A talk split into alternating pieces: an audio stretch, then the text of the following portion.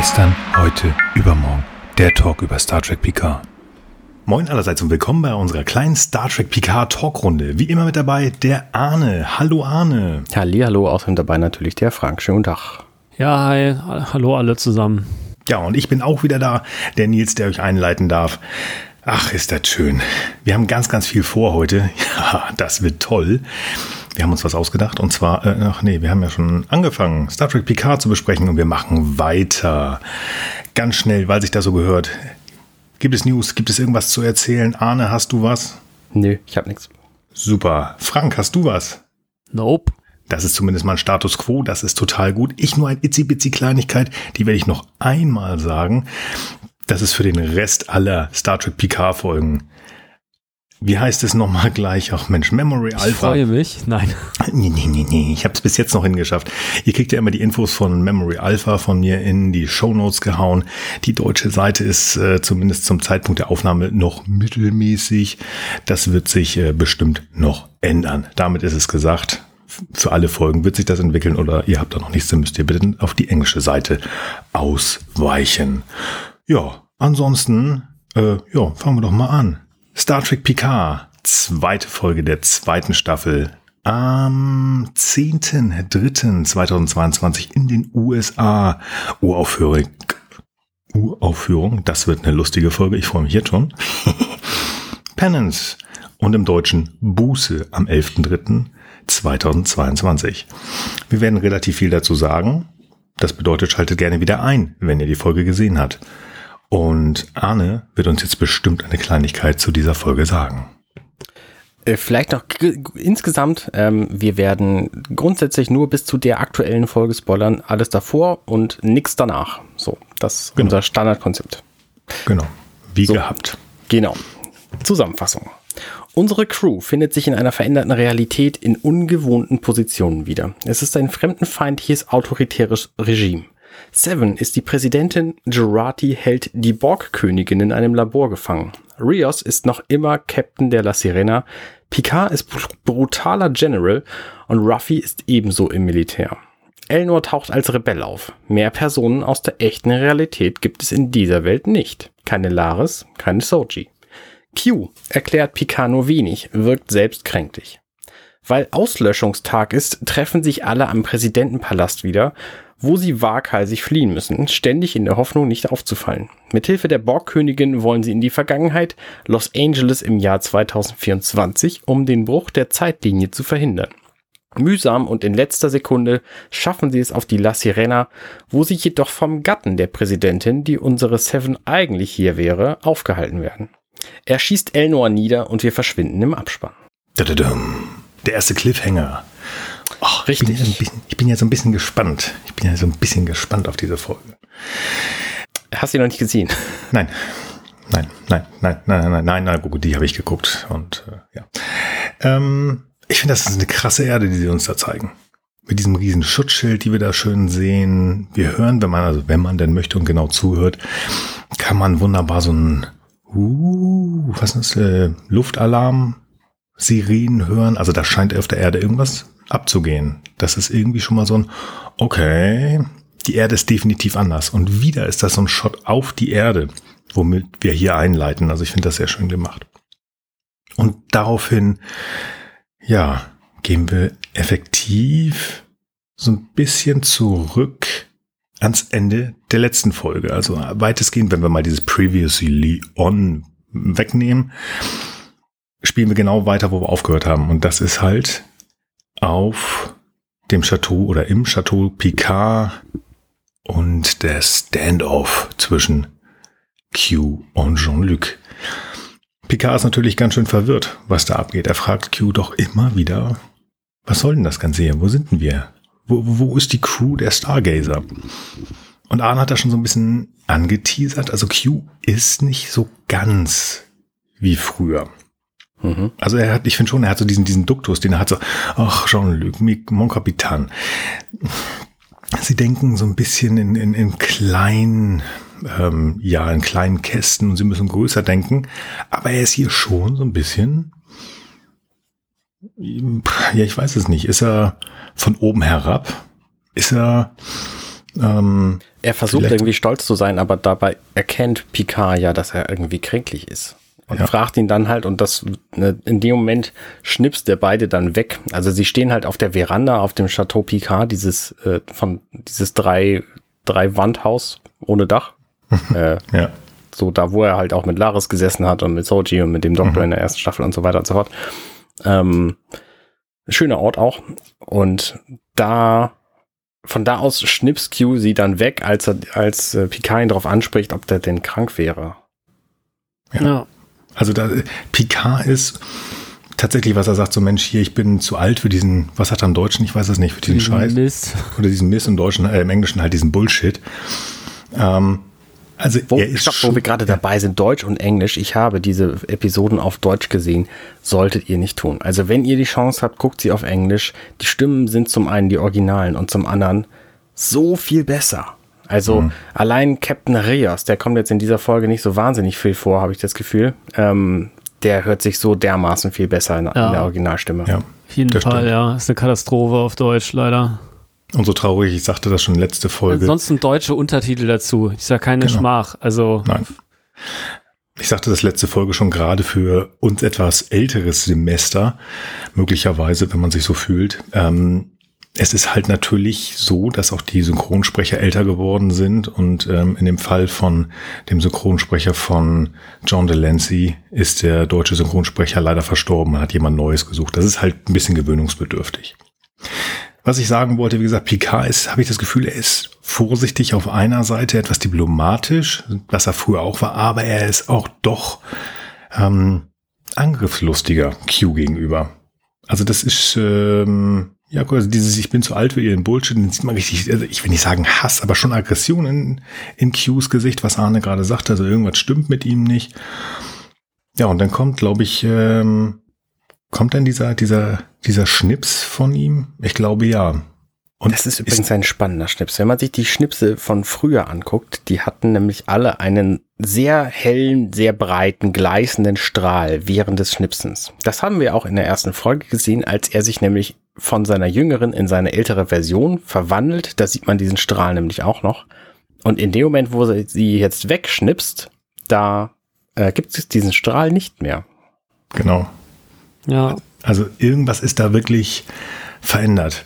Also ist natürlich die große Frage jetzt, hat Q nur sein Äußeres verändert oder hat er sich selber zu einem älteren Q gemacht? Oder ist das durch die Veränderungen, die er in der Zeit gemacht hat? Das bleibt spannend. Ja, oder ist noch irgendwas außerhalb passiert, was ihm irgendwie, also es läuft ihm quasi die Zeit weg und er muss jetzt noch, ich sag mal so, für das Kontinuum vielleicht irgendeine Aufgabe noch erfüllen und da gehört vielleicht die Bewertung der Menschheit zu oder so. Also das war so ein Gedanke, der mir sonst noch kam.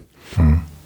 Auf jeden Fall ist er nicht mehr der junge, verspielte Q, den wir kennen, sondern wirkt irgendwie verbittert. Also es ist, ich, er wirkt auch deutlich ernster noch, selbst in den ernsten Rollen, die er gespielt hat, meinetwegen, wo er da den Richter gegen die Menschheit gespielt hat, wirkt er immer noch irgendwie ju jugendlicher, ich meine, das ist eh klar, ne, aber auch, auch irgendwie noch verspielter als jetzt. Jetzt ist irgendwie alles noch eine deutliche Ecke ernster. Hm.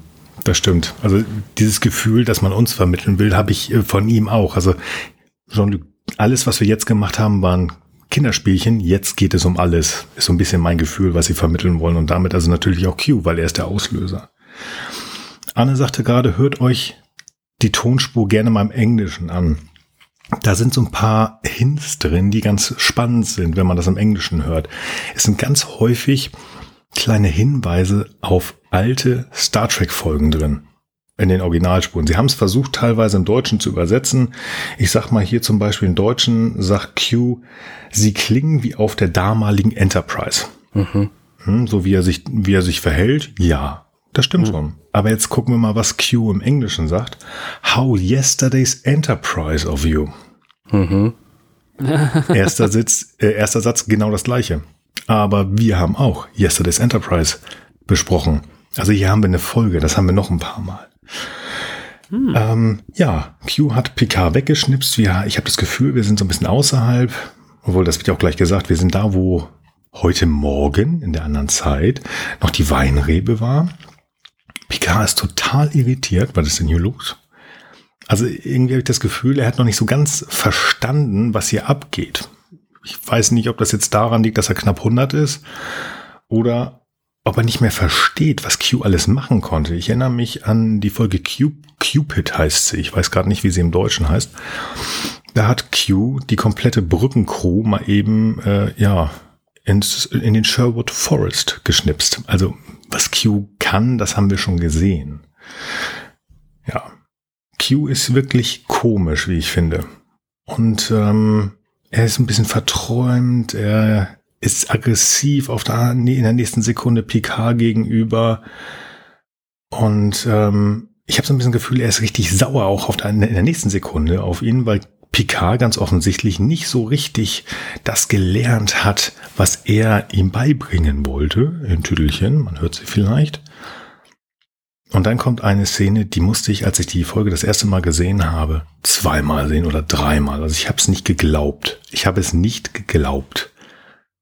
Q haut Patrick Stewart, also Q, haut Jean-Luc, Jean Delancey haut Patrick Stewart. Einmal voll ein, eine Watsche ins Gesicht. Wie in alten Tagen, wie in alten Tagen, und das ist falsch gewesen, aber wie der Vater einem Kind eine Watschen gegeben hat. Ich habe das nicht geglaubt. Ich gesagt, das haben sie doch nicht wirklich gemacht. Also, wow. Da war ich so ein bisschen, beeindruckt. Hatte ich nicht mit gerechnet, dass sie so weit gehen. Also davor war Q ja schon so ein bisschen komisch. Und jetzt diese Szene.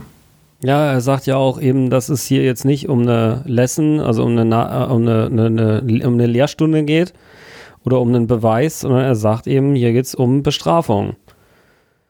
Und ähm, klar, wir wissen durch, wissen auch nicht, ob Q äh, sozusagen immer äh, alles, was er sagt, bare Münze, als für bare Münze zu nehmen ist. Im Moment wirkt es erstmal ziemlich böse so. Ja, vor allen Dingen fand ich es also extrem, ähm, ja, wie gesagt, ich, ich sagte es gerade schon, ich habe damit nicht gerechnet. Q war immer von oben herab, so ein bisschen gespielt, mm, Mon Capitan so, und ja. Jean-Luc und hast du nicht gesehen.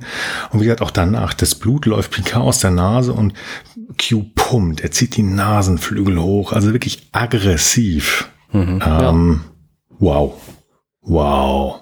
Das ist ja in dem Moment, wo Leute ihre, ihre normale Macht verlieren, da werden sie aggressiv, weil sie sich nicht anders zu helfen wissen. Ne? Das ist ja bei Kindern so, das ist im Grunde bei allen Leuten so, die sich irgendwie aus Affekt prügeln weil die ihre, ihre, na, wie soll ich sagen, also der Status, den sie sonst haben, der geht halt irgendwie schwinden. Oder der Vorteil. Der, der fehlt ihnen. Nee, der Status. Mhm. Also tatsächlich ihr Ansehen in dem Moment. Ne? Und, mhm. und Picard stellt hier Q und Frage so, ah, Moment mal, bist du vielleicht krank? Äh, was ist denn da eigentlich los? Und Q merkt, dass es stimmt und greift dann zum Mittel der Gewalt, was er bislang, soweit ich weiß, nicht gemacht hat.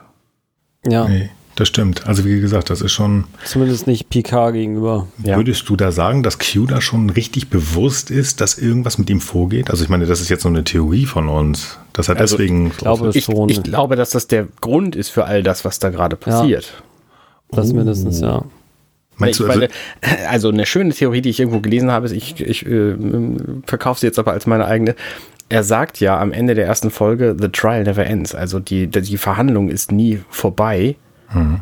Und vielleicht meint er aber eine völlig andere Verhandlung, wo es um ihn geht. Also um sich. Oh, oh, oh, oh, oh okay. Mhm. Also, ähm, mhm. was du gerade gemacht hast, finde ich gut. Mache ich auch, klaue ich und verkaufe ich als meine Theorie, finde ich sehr gut. Ähm, Q ist ja schon mal und mehr als einmal, wenn genau. ich mich recht entsinne, no, vor ja. Gericht gestanden. Ganz genau. Mindestens einmal. Es ist Mindestens ja auch möglich, dass er sich im Continuum immer vor die Menschheit eigentlich gestellt hat und die dann quasi äh, testen sollte, um zu schauen, dass sie vielleicht tatsächlich irgendwie einen gewissen Status erfüllen dürfen. Und das hat er eben noch nicht zu Genüge bewiesen. Und aber ja, okay, so ja, könnte es vielleicht sein. Das hat er spätestens gestern, heute Morgen hat er das erzählt. Nicht wirklich mit Worten, aber es ist klar, dass er Picard geholfen hat. Also das tut er schon. Dann ist das Continuum auf jeden Fall offensichtlich nicht completely amused und äh, naja, wir wissen es nicht genau. Mal schauen. Spannende jedenfalls, Theorie. Ähm, jedenfalls traue ich dem Terry Matalas, der diese Serie hier macht, alles zu, was, äh, was der Originallogik der Serie entspricht. Also ne, mhm. es könnte ja mhm. sein, dass Q das auch damals schon gemeint hat, dass er selber in, in Verhandlung ist quasi, weil er beweisen soll, weil er vor seinem Kollegium ja, genau. behauptet hat, die Menschheit sei zu retten und muss das jetzt immer wieder beweisen. Ja. Mhm. Gut, das wäre natürlich so ein bisschen Redcon, aber es würde funktionieren, du hast recht. Bin ja, und gleichzeitig gespannt. muss die Menschheit beweisen, das, das gehört genau. sozusagen ja. zu seiner Beweisführung, ne? Ja, genau. Gegenüber dem Kontinuum. Also, ja, ja, das, das kann ich mir schon vorstellen. Und ich, insofern kann ich mir vorstellen, dass auch wenn er jetzt sagt, also ich meine, er hat ja in der, in der letzten Folge, Ende letzter Folge gesagt, der, the trial never ends. Das gilt vielleicht für ihn, mit, aber dadurch auch für die Menschheit. Jetzt sagt er, das sei eine Bestrafung. Es kann natürlich trotzdem immer noch sein, dass das einfach ein Szenario ist, dass es eben besonders drastisch ist und wo sozusagen auch gezeigt werden soll, wie die Menschheit jetzt eben unter Extrembedingungen oder wie er jetzt mit seiner Crew, mit den paar Peoples, die er jetzt zum Glück noch zusammenfindet, wie er damit umgeht und versucht tatsächlich das zu reparieren, statt sich jetzt dem zu ergeben und vielleicht tatsächlich zu PK dem schlechter zu werden. In der nächsten Szene zeigt dann ja ähm, Q PK die ganzen Morde an uns all mhm. äh, altbekannten äh, Kontrahenten von PK, die er in dieser alternativen Realität alle auf jeweils ihre eigenen bestialischen Arten und Weisen halt umgelegt hat. Also es ist wirklich drastisch, womit er hier zu tun hat und auch die Romulaner, für die sich ja eigentlich PK in der ersten Staffel groß eingesetzt hat, die äh, Freunde von ihm waren, die sind jetzt hier seine unterwürfigen Hausangestellten, die im Grunde genommen sich kaum trauen, ihn anzuschauen, weil sie wahrscheinlich in dieser Realität fürchten müssen, sonst hier gleich einen Kopf kürzer gemacht zu werden. Ja, ja ganz ja. klar. Also die, man merkt den, die Aggression an, die die, und Q sagt das wirklich, Sklaven haben, die Romulaner, ähm, aber sie tun nichts. Sie haben so eine Angst vor General Picard. Ja, und dann kommt die Halle der Schädel. Was ein krasser Raum. Was ein krasser Raum. Mhm. Was für ein, in, äh, ja, ich muss es mal sagen, was für ein Arsch ist dieser Picard in dieser Zeitlinie. Wow. Ja. Allein schon die Geschichte über Sarek, die da erzählt wird, dass er auf den Treppen des Senats vor den Augen seiner Familie ja. umgebracht wurde. Ich bitte, ja. Boah. Ja. Also soll, sollte mein tatsächlich. Naja, aber. Ne, Guldukat finde ich auch richtig gut. Also. Ja, vor allen Dingen hier wird auch erklärt, warum, also äh, Picard hat in diesem, in dieser Zeitlinie auch diesen äh, fancy Synth-Körper, weil Guldukat sich ganz mächtig aufgelehnt hat. Grandios. Wir haben ähm, General Martok, grandiosen Glubschi, äh, äh, General mit äh, von den Klingonen mit diesen äh, mhm. herausstechenden Augen das darf, darf ich sagen, über den haben wir schon mal geredet und der kann da nichts für, das ist ja sein, äh, das hat er immer gerne gemacht und auch aus Spaß, der Schauspieler tatsächlich. Wir haben ein Ferengi. Mich ja. hätte echt mal interessiert, wer das jetzt ist. Es gibt Gerüchte, mhm. dass das der große Nagus 6 sein soll, aber man ja. naja, es ist äh, zu vermuten, dass es der Nagus ist, weil er den Nagus-Stab an seinem Podest genau. hängen hat. Ne, da sind überall ah, so, ja, so sehr wichtige Reliquien für diese, für diese ähm, Spezies dann dabei.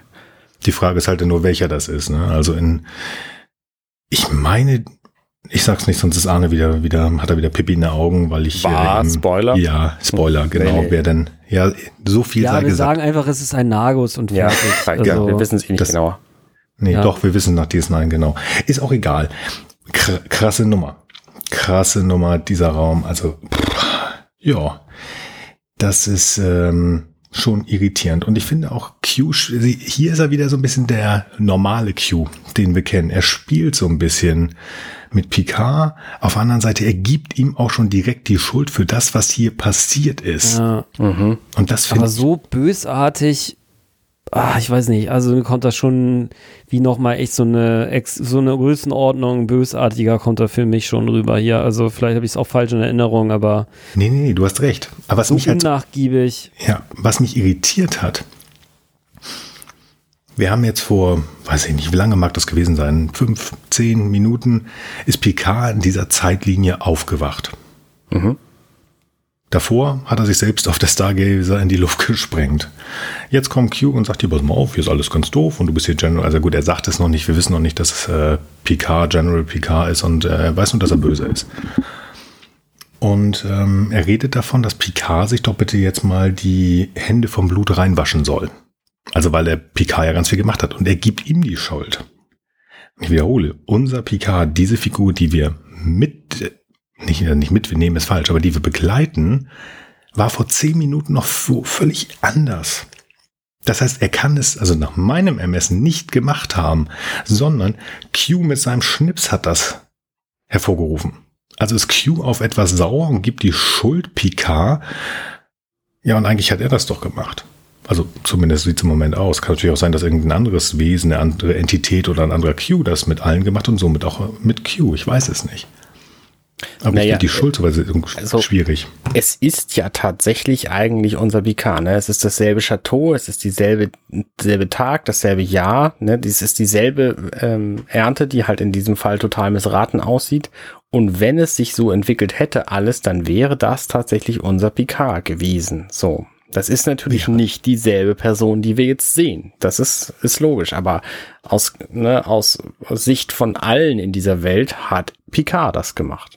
Da gebe ich, da gebe ich dir recht, vollkommen. Das ist auch eine gewisse Logik. Aber Q müsste es besser wissen. Er weiß es ja auch. Aus diesem Blickwinkel gehe ich noch davon aus, dass Q es weiß, beziehungsweise er sogar ja derjenige ist, ja, der es her, ähm, heraufbeschworen hat oder hergeschnipst hat. Natürlich, Und damit, ja, ist das, ist das irritierend. Also ist das hier das, was Arne sagt? Ist, er wirklich krank oder will er ihn anstacheln? Ich weiß es nicht. Ja, wir werden es auf jeden Fall sehen, hoffentlich. Viele, viele Sachen, über die wir wahrscheinlich in der letzten Staffel viel gesprochen hätten, die da noch rumliegen. Phaser, Messer, hast du nicht gesehen. Jad Wasch habe ich gesehen an der Wand. Also die hat er sich wahrscheinlich auch schon gekrallt. Diese andere Enterprise D finde ich sehr geil. Ich habe den Namen gerade nicht parat. Irgendwas mit Razer hinten. Razor Crest oder so ähnlich. Nee, das war ein anderes Franchise. äh, ist Star Racer. World Razor. World, World Razor, genau. Also Rasierklinge. Ähm, sieht, sieht sehr martialisch aus, dieses, dieses Bild mit dem ganzen Phasergeschuss und so. Und auch das Schiff hat so, so spannende äh, martialische Linien. Ja, aber hast du mal darauf äh, geguckt, was um die U äh, Entschuldigung, CSS World Razor für Schiffe drumherum sind? Nee, habe ich nicht gesehen. Guck, guck mal Was drauf. gibt's denn da? Sag doch einfach. Bockhuben. Und nicht nur einer. Das sind jede Menge Bockhuben. Also die implizieren hier, die Enterprise Böse, die World Razor, hat hier die Borg platt gemacht, fast im Alleingang. Also die Enterprise D, nicht die E. Nein, nein, nein, nein, nein. Ja, ja, das okay, passt ja auch. Das passt ja auch darauf, was später gesagt wird, ne? der Slasher der Borg oder so ähnlich. Ja. Krasses Bild, ja.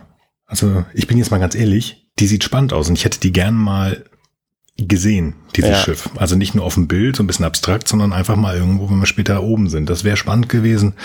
Den Gefallen tun sie uns nicht. Aber muss ich tatsächlich sagen, die hat irgendwie was auf eine total fiese Art und Weise. Ja, das ist schon äh, etwas, worüber der liebe Jean-Luc nachdenken muss. Und der verrückte Q, wir nennen ihn jetzt einfach mal so, er dreht das sozusagen, was wir sehen und was wir ihm, ja, ich will nicht sagen vorwerfen, so ein bisschen um. Ja, dann machen Sie mal, Jean-Luc. Leben Sie hier in dieser Welt eines Verrückten, das Leben eines Verrückten. Also er macht auch Picard hier zu einem Verrückten. Finde ich echt irre. Ja, als, als Buße oder als, äh, Genau. ja, Genau. als Möglichkeit, vielleicht dem dafür vergeben zu bekommen, wenn er das dann ertragen hat, bis zum Ende für etwas, das er getan hat, von dem Picard angeblich weiß, was es ist. Äh, wir, glaube ich, nicht. Also ich Hm. zumindest äh, stehe da ein bisschen auf dem Schlauch, aber vielleicht ja sogar für die Ausrottung der, der Borg oder, oder, oder dass er die Borg, äh, dass er die Borg nicht konsequent, naja, vielleicht sollte man auch nicht spekulieren, aber ich finde es auf jeden Fall, ich frage mich dann schon, was, was kann denn jetzt Picard in, vor allen Dingen in der, nicht in dieser Welt, sondern in der anderen Welt, in der re echten Realität, aus der, aus der er gekommen ist, sagen wir es mal so. Was soll er da getan haben, was diese Art von Bestrafung rechtfertigt? Aber naja, okay. Ich, ich glaube tatsächlich, dass die Borg nur Mittel zum Zweck sind, um Picard diese Buße, die er hier durchleben soll, die er machen soll, also dass das etwas ist, was entweder wir letzte Folge schon gesagt haben, also dass es möglicherweise ist, dass Picard kapiert, dass sein Leben nie da draußen war, sondern eigentlich woanders. Und wie gesagt, ich bin immer noch Fan davon, dass das möglicherweise irgendwie hier, du kannst, hättest ja auch ähm, Raumschiff-Captain sein können und trotzdem irgendwie Familienvater. Ich weiß es nicht. Also ich glaube nur, dass das mit irgendwas ist, was in dieser Zeitlinie ist, wird es nicht zu tun haben. Ich glaube, dass sie sich hier was deutlich komplizierteres haben einfallen lassen. Deswegen auch meine Theorie, wir brauchen die 20 Folgen, also beide Staffeln. Aber gut. Das Oha, äh, ja, okay. Ja, das Ähm. hoffe ich ehrlich gesagt nicht, aber das ist ein anderer Punkt. Nee, das hoffe ich glaube auch nicht. Ich kann es mir auch nicht vorstellen, ehrlich gesagt. Ich glaube, dass so Schauspieler wie, wie ähm, Guinan und Q nur in dieser Staffel hier vorkommen und dass sie sich für die dritte was anderes ausgedacht haben. Ja, das hoffe ich auch sehr tatsächlich. Und ich hoffe vor allen Dingen, ja egal, sollten wir jetzt nicht drüber reden. Nee, Ähm, wen du noch sehen willst. Genau. Auf jeden Fall ist es so, dass in dem Moment, äh, wo Picard dann halt sagt, so, nee, ich äh, akzeptiere ich nicht, mache ich nicht, ich weigere mich, äh, ist es so, dass Q dann eben auch verschwindet und sein Harvey da um die Ecke kommt und äh, ihn jetzt fragt, ob er denn nach der Entität Q suchen soll. Ähm, also Q ist verschwunden und jetzt muss er erstmal irgendwie zurechtkommen. Ganz Ja, genau. Und vor allen Dingen finde ich das ganz spannend, dass er so zusammenge zusammensackt und auch sagt, ja, ich weiß nicht, wer ich bin.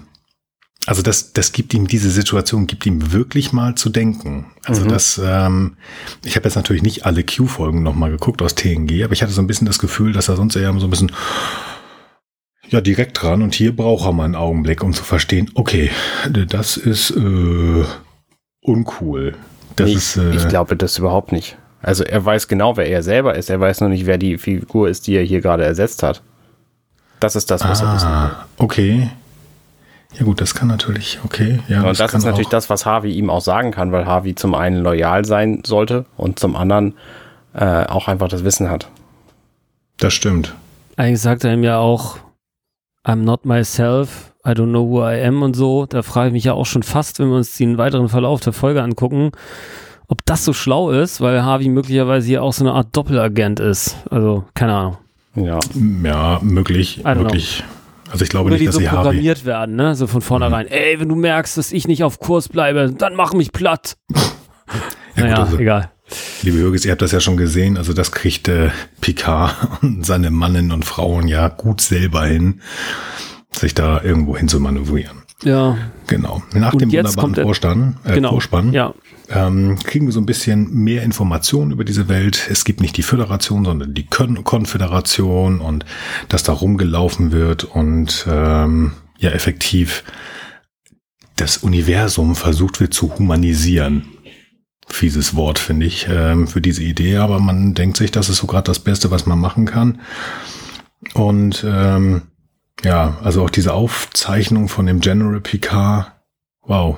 Also da bin ich doch lieber froh, dass wir unseren guten Jean-Luc mehrfach gesehen haben als Captain. Mhm, mhm. Ähm, für ihn ist das echt krass. Also das merkt man auch. Er kneift die Augen zusammen. Er will das nicht sehen.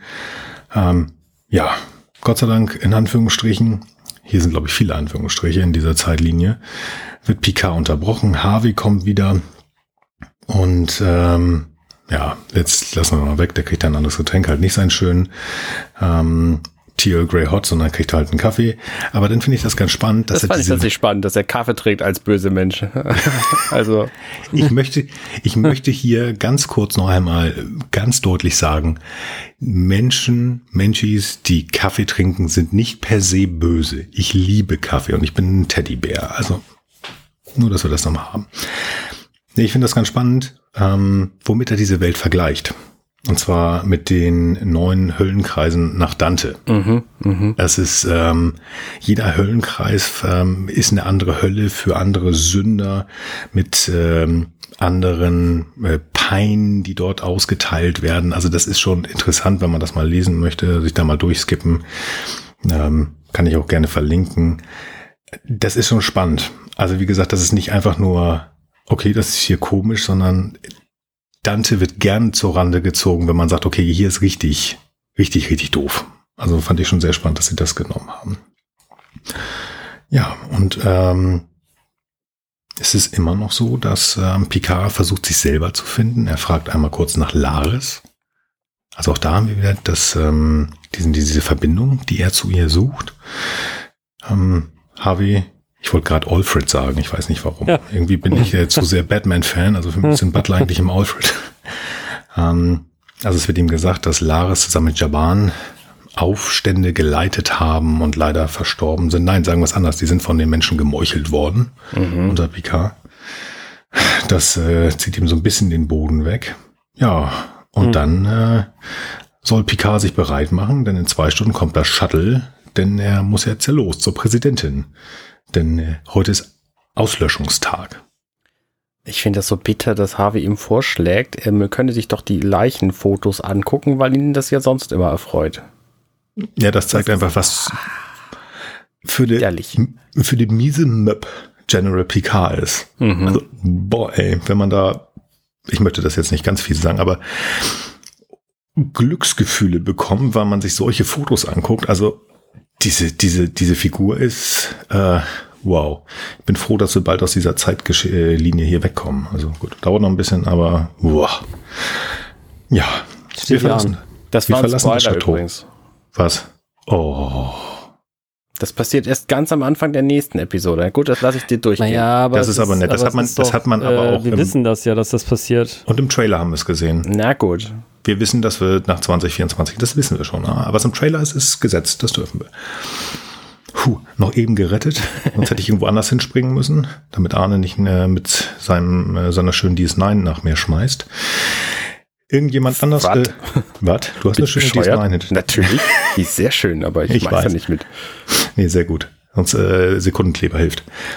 Wir springen nach San Francisco, liebe Freunde. Genau, denn der Picard muss zum glorreichen Eradication Day, dem, dem Tag der Auslöschung oder Ausrottung oder wie auch immer es auf Deutsch heißt, Auslöschungstag Auslöschungstag, muss er äh, eine Rede halten und es scheint so ein bisschen Tradition zu sein, dass egal in welchem Universum, in welcher Staffel und in welchem Universum Picard auftritt, er muss immer erstmal eine Rede halten, beziehungsweise irgendeinen öffentlichen Auftritt absolvieren. Er muss ja tatsächlich hier weniger eine Rede halten als eine Exekution ausführen, aber immerhin, ne, und ähm, wechseln dann im selben Moment in das äh, Quartier oder sollen wir sagen in äh, die Keminaten der äh, ehrenwerten Präsidentin äh, äh, Seven äh, Della Nine, äh, obwohl sie hier ja eigentlich äh, äh, ihren Originalnamen hat. Genau. Ja, Annika Präsidentin Annika Annika Hansen. Hansen.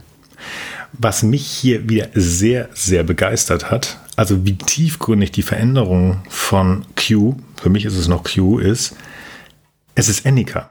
Es ist wirklich, es ist nicht Seven. Es, sie kann keine Implantate mehr an sich sehen. Ja. Das Implantat ist weg. Also innerlich weiß man natürlich nicht, da ist ja auch relativ viel drin, aber das ist schon mal weg. Das heißt, sie Ähm. ist aber erheblich mehr in dieser Realität zu Hause als Picard. Genau.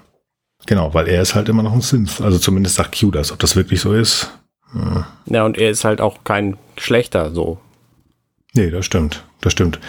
Äh, na gut, also er schon und sie, also ihre Figur ja auch, aber sie hat sich halt körperlich noch dazu, also Ja. von den Implantaten, weil sie ist ja, glaube ich, auch nicht. Sie steht da nicht so richtig hinter. Ich finde das ganz schön, sie ist ja total wissenschaftlich unterwegs hier. Sie prüft dann erstmal, ob sie nicht träumt und macht dann alle möglichen Tests. Sie guckt, ob sie eine gleiche Gleichung an die Tafel schreiben kann. Sie guckt, ob sie riechen kann. Das geht nämlich im Traum nicht. Und ob sie Schmerzen hat und ist sich dann sicher, das ist die Realität. Finde ich total geil. Ja. Ich habe eigentlich den Eindruck, dass das eine Borg-Routine ist, die sie sonst wahrscheinlich subconsciously gemacht hätte. Ansonsten stimme ich dir komplett zu. Äh, dass sie da zum Beispiel eben Eulers Formulierung für komplexe Zahlen hinschreibt, da würde ich halt denken, das quasi abrufen zu können oder das herleiten zu können, wäre eigentlich so, ein, so eine Art neuraler Check irgendwie. Und ähm, Mhm. das finde ich halt irgendwie lustig, dass, obwohl sie ja jetzt keine Borg-Implantate mehr hat, sie trotzdem dieses Borg, diesen Borg-Habitus erstmal noch weiterführt. Das finde ich irgendwie cool. Ja. Krass, dass du wusstest, was das ist. Also für mich war das irgendwie Lippenstift auf dem Spiegel. Aber cool. Ja, wie gesagt, sie macht das schlau. Und dann finde ich persönlich, passiert noch etwas viel Interessanteres. Ja, sie checkt sich ab. Ne? Sie ist ja für mich noch immer ähm, die weibliche Data, so ein bisschen habe ich ja ein, ein, zwei Mal genannt. Es klingelt an der Tür und sie ruft nach Raffi. Ja, das Der erste Gedanke spannend. ist Raffi. Also wir sind, was ich letzte Folge schon gesagt hat, hat, habe, ist, wir sind hier noch immer irgendwo bei, ähm, bei, bei ähm, Beziehungen. Habe ich letztes Mal auch vergessen zu sagen. Wir haben ja auch diese Beziehung zwischen, ähm, ich wollte Eleanor sagen, nein, ähm, wie heißt er? Elnor. Ähm, hier Schwerte. Elnor? Elnor und Raffi. Also die sind ja auch, also da ist schon eine Eleanor ist, glaube ich, Dreiecksbeziehung. Herr der Ringe. Naja, guti. Ähm, aber es kommt nicht Raffi rein, sondern Dreiecksbeziehung, also Ruffy hat doch Elno einfach adoptiert. Ich Ja, glaube übrigens, nein. El- Eleanor ist übrigens Herr der Ringe, nur nee, Eleanor ist ein Auto. Ach so. Ähm, nein, Elrond natürlich. war Herr der Ringe. richtig, Richtig. Ja, verdammt, ja, Elrond. McBong. der Typ, der Nein, das war, das war Ja, Spaß okay, gemeint. Nein, das. nein, nein. Raffi und Elnor, das ist tatsächlich eher Mami und also Mutter und äh, Sohn-Verhältnis, aber wie gesagt, Ja. die. Ja, und dann sehen wir eine Figur, was ich ganz schön finde, Mhm. ähm, ihren Mann. Und ich weiß nicht, wie weit ihr geguckt habt. Wisst ihr, wer, ähm, wie er heißt, der Schauspieler? Ja, na klar, weiß ich, wie er heißt. Ah, du hast Ich finde, er sieht ihr auch tatsächlich so ein bisschen ähnlich. Also, Ja, das ist auch. der Vater von Soji aus der ersten Staffel, die wir in der ersten Folge ja tatsächlich auch noch gesehen haben. Und jetzt, Genau. die ist aber nicht mitgekommen, ne? Keine Ahnung, ob wir die noch mal sehen werden. Wir werden es nicht sehen, aber dafür sehen wir ihren Vater. Also Isa Briones ist nicht da, aber John John Briones ist da. Der spielt den Magistraten. Also das ist der fiese Möb, der neben der Präsidentin steht und ihr sagt, was sie machen soll. Oder ich weiß noch nicht so ganz genau, wer Ja, das das ist sagen irgendwie so hat. eine seltsame, mega äh, komische Mischrolle, ne? Also er ist irgendwie der erste Magistrat, das heißt, er hat wahrscheinlich ein politisches Amt, Mhm. trotzdem führt er sich hier auf wie ihr persönlicher Assistent Ja. und ist noch mit ihr verheiratet. Also das ist eine Rollenfusion, die, äh, glaube ich, in der Realität so nie im Leben funktionieren würde, aber das, Das ist nur meine private. Einschätzung. Er, er macht das ja schon geschickt, ne? Also er ist, ähm, wir müssen natürlich davon ausgehen, dass die Annika Hansen der Konföderation genauso eine fiese Möb ist wie General Picard. Ja, Ja. natürlich, absolut. Und ähm, wie heißt das? Halte deine Freunde nah, aber deine Feinde noch viel näher. Und das hat er Ah, gemacht. Also okay, wenn der ja. sagt, ich möchte hier mehr Macht, ich möchte eigentlich den, den Chefposten, ist das, was er gemacht hat, also in diesem völlig verdrehten Gedanken eigentlich schlau. Ich gehe mal dahin und warte, bis einen Fehler macht.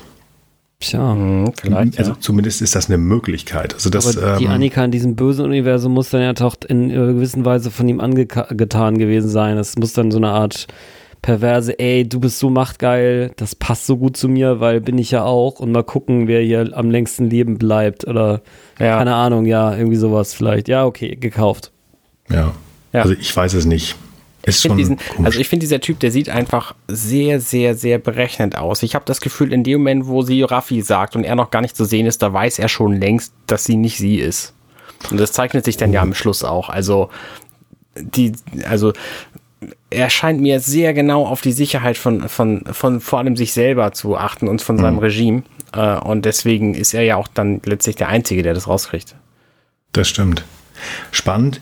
Ich hätte jetzt gedacht, dass ähm, der Magistrat erst reinkommt, äh, nachdem sie Grafik gesagt hat, aber interessant wird tatsächlich, ist das so gewesen.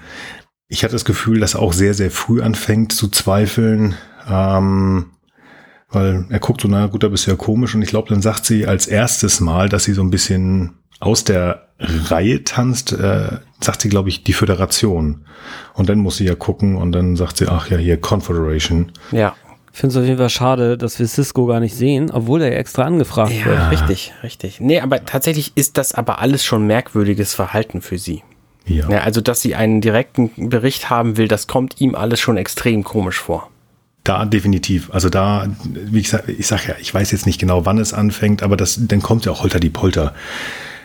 Sie sagt nicht, sie sagt nicht Konföderation, sie will für jemand von außerhalb und ganz offensichtlich ist Ben Cisco oder, aha, ist es Ben Cisco oder ist es vielleicht Jake Cisco?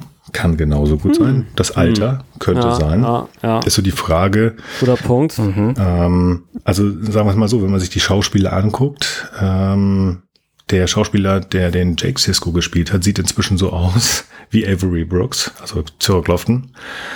Das Alter hätte er auch und ich weiß nicht so richtig, wie es um Avery Brooks steht im Moment. Ähm, Es gibt ja diese schöne Dokumentation, die leider schwer zu bekommen ist im Moment, äh, What We Left Behind. Ich ähm, hatte so ein bisschen das Gefühl, dass Avery Brooks in seiner eigenen Jazzwelt so ein bisschen gefangen ist da. Ich weiß nicht, ob man den noch auf, ein, auf Set kriegen könnte. Aber das wäre schön gewesen. Aber auch über Jake Sisko hätte ich mich gefreut. Zumindest einmal kurz sehen. Da bin ich voll und ganz bei dir. Ja. Aber damit hat Seven halt auch so ein bisschen, äh, okay, diese große Frage, aber wie, wie er schon sagt, sie ist da sehr, sehr analytisch. Also das äh, ehemalige Seven of Nine Menschlein, jetzige Präsidentenmenschlein, ist total krass am Arbeiten. Also sie versucht sich mhm. irgendwie da reinzudenken und zu kapieren, was passiert hier. Und ähm, extrem schnell auch mit dieser neuen Technik, aber das können sie überall immer, grundsätzlich Technik funktioniert. Mhm. Und sie findet zumindest den Namen von einem Buddy. Und das finde ich spannend, dass das hier Rios ist als allererstes. Denn wie wir gleich noch sehen werden, in Kürze, meine ich, doch, ja, ist ja zum Beispiel Raffi oder auch Picard ihr viel, viel näher. Also ja, aber es ist Picard- für den Plot wichtig, dass sie ihn holt. Ja, natürlich, wir müssen die Crew zusammenkriegen. aber trotzdem, ähm, Ja. Sie müssen das ja auch eigentlich in Story mal erklären. Bau tun sie nicht, machen sie nicht, ist aber trotzdem ganz spannend, dass sie das Ja, der macht. taucht einfach so auf ihrem Bildschirm auf. Das ist schon spannend, ja. Ach so, das war ein Zufall. Okay, ja. Zudem springen wir dann auch zum lieben Cristobal. Der ist mit einer ja, ziemlich düsteren La Serena unterwegs um einen roten Planeten herum und beschießt Vulkanier. Ja, und er gewinnt offenbar gerade einen Krieg, weil das ist da, da irgendwie eine, eine Schlacht im Gange und er ist einer der führenden, führenden Captains wohl.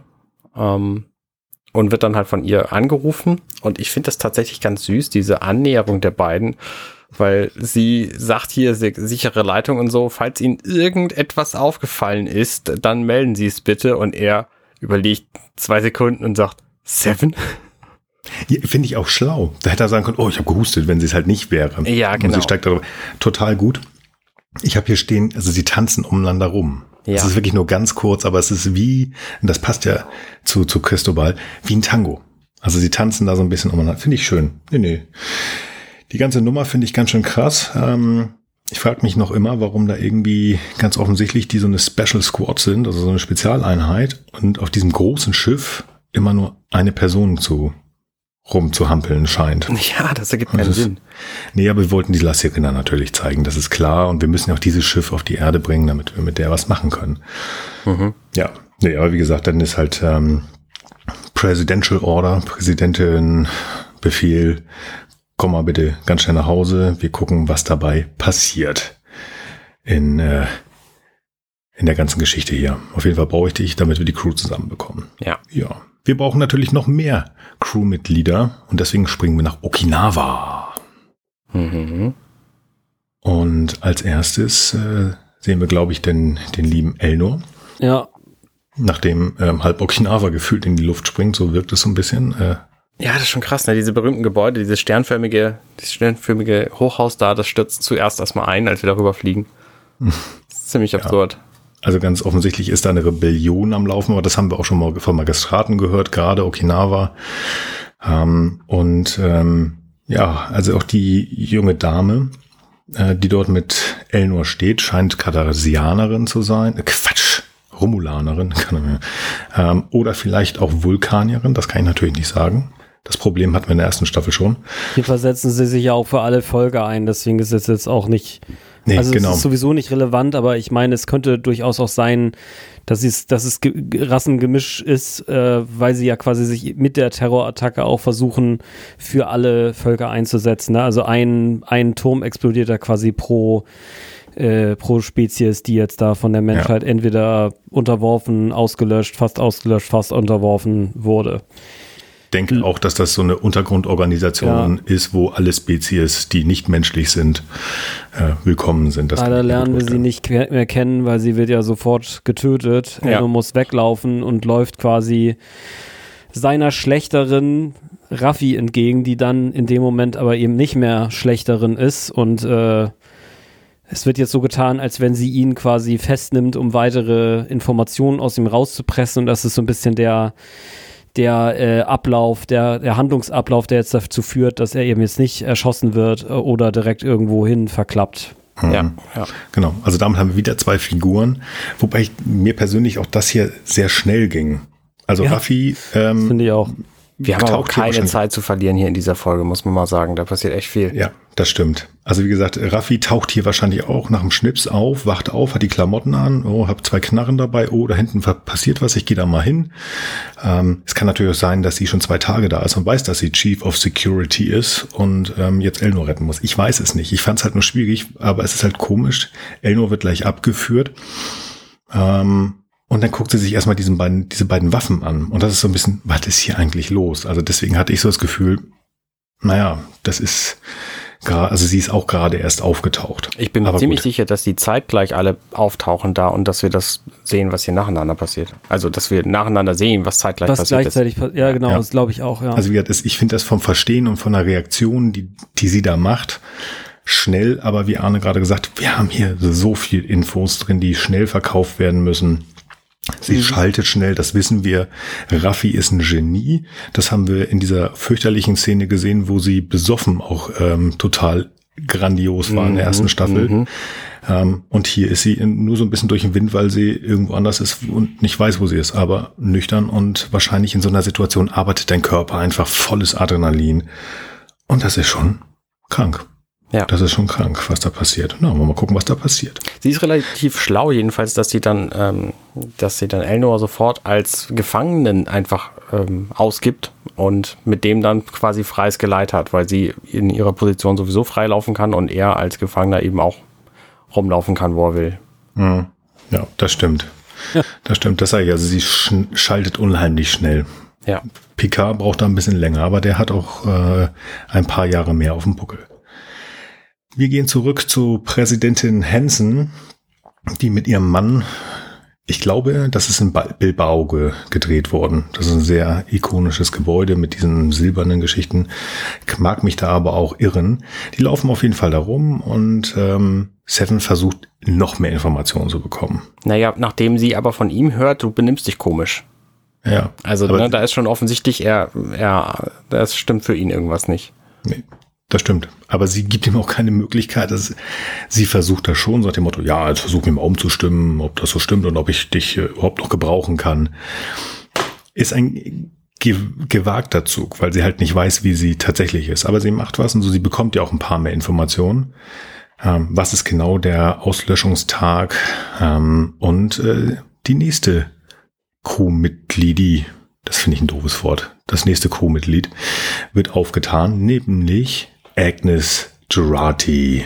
Ja. Redend mit einer Comic-Katze. Offensichtlich eine künstliche Intelligenz, die sie sich programmiert hat, die mit ihr Zeit verbringt, weil Girardi wie in jedem anderen Universum, auch in diesem hier, mit niemandem wirklich sozial dauerhaft vernünftig äh, interagieren kann, außer ihn sie dann irgendwann umzubringen. Ich sag nur, Maddox. Mhm. Und ähm, offensichtlich ist sie verantwortlich für die äh, Kühlhaltung, äh, den Kühlapparat, in dem ganz, die. Ganz äh, kurz mal. Okay. Ganz kurz mal. Gerne.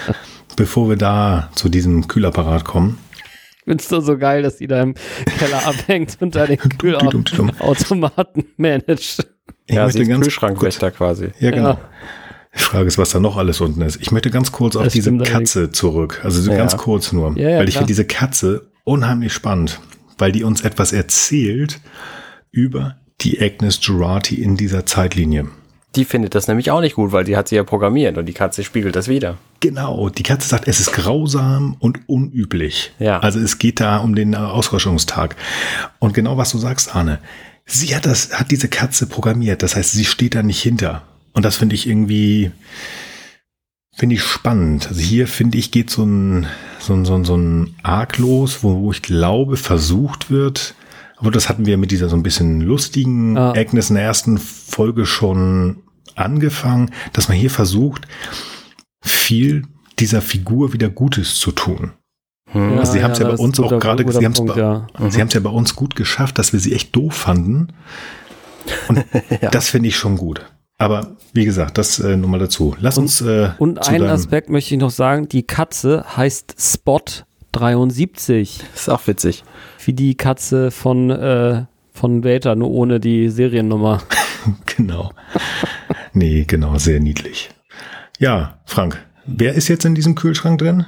Ja, äh, äh die, die äh, Bienenkönigin, äh, die Borgkönigin die Baukönigin. Die jetzt genau. quasi äh, in einem Ritual zum Eradication Day quasi als, ist sie die letzte Verbleibende? Ich habe so den Eindruck, dass sie quasi, ja. die haben jetzt gegen die ja. Borg gewonnen, die Borg sind alle tot, es gibt nur noch die Königin und die soll jetzt quasi vor einem wütenden Lynchmob äh, durch äh, General Picard himself äh, erschossen werden. Ähm. Und ähm, ich finde das, also tatsächlich sind wir ja so weit noch nicht, sondern es kommt erstmal Seven dann rein und Agnes ist einfach Agnes, so sie verplappert sich sofort. Ne? Also wer da mit mhm. ihr reinkommt und das ist halt wieder ihr der der, der Seven Gatte, ich glaube, er hat im gesamten Stück hier keinen Namen, mhm. ähm, Magistrat, der kriegt das ja mit dass sie Seven genannt wird, da wird, er, wird sie ja später dann auch noch drauf, auch drauf angesprochen und dass sie sie irgendwie umarmen will, so die Präsidentin, was für ein Unfug. Also, ne, wenn sie hier eine Rolle spielen, wenn sie wüsste, dass sie hier eine Rolle spielen muss, dann sie, sie wundert sich halt immer noch, was eigentlich Sache ist und hat die ganzen, ganze Lage eben noch nicht durchblickt, aber nee. nicht deswegen, weil sie zu blöd ist, sondern weil sie ihr zu wenig Informationen äh, ja, sie hat halt nur diese eine, so. Genau, sie hat nur diese Katze und irgendwas ist anders. Ja, genau. Und deswegen, äh, Seven versucht sie dann irgendwie so in die richtige Bahn zu lenken und trotzdem haut sie aber noch mehrmals in die, ey, übrigens, wir stammen gar nicht von hier Kerbe rein. Ja, ja, genau. Und, da, und dann fragt ja auch der Magistrat dann gleich, warum er sie, sie ihn, sie, sie Seven genannt hat. Und mhm. das, äh, ja. es verdichtet sich sozusagen für ihn so langsam, dass hier irgendwie doch mehr als nur ein paar Dinge nicht stimmen. Wobei ich auch hier sage, ich habe ursprünglich mal geschrieben, das ist so minimal witzig. Nein, ich finde das eigentlich witzig, wie Alison Pilders hier spielt. Witzig finde ich das auch. Das ist sehr amüsant und es passt, wie du sagst, zu dieser Figur. Ich habe keine Informationen, auch ich bin ja, sie ist ja diese bisschen flippige.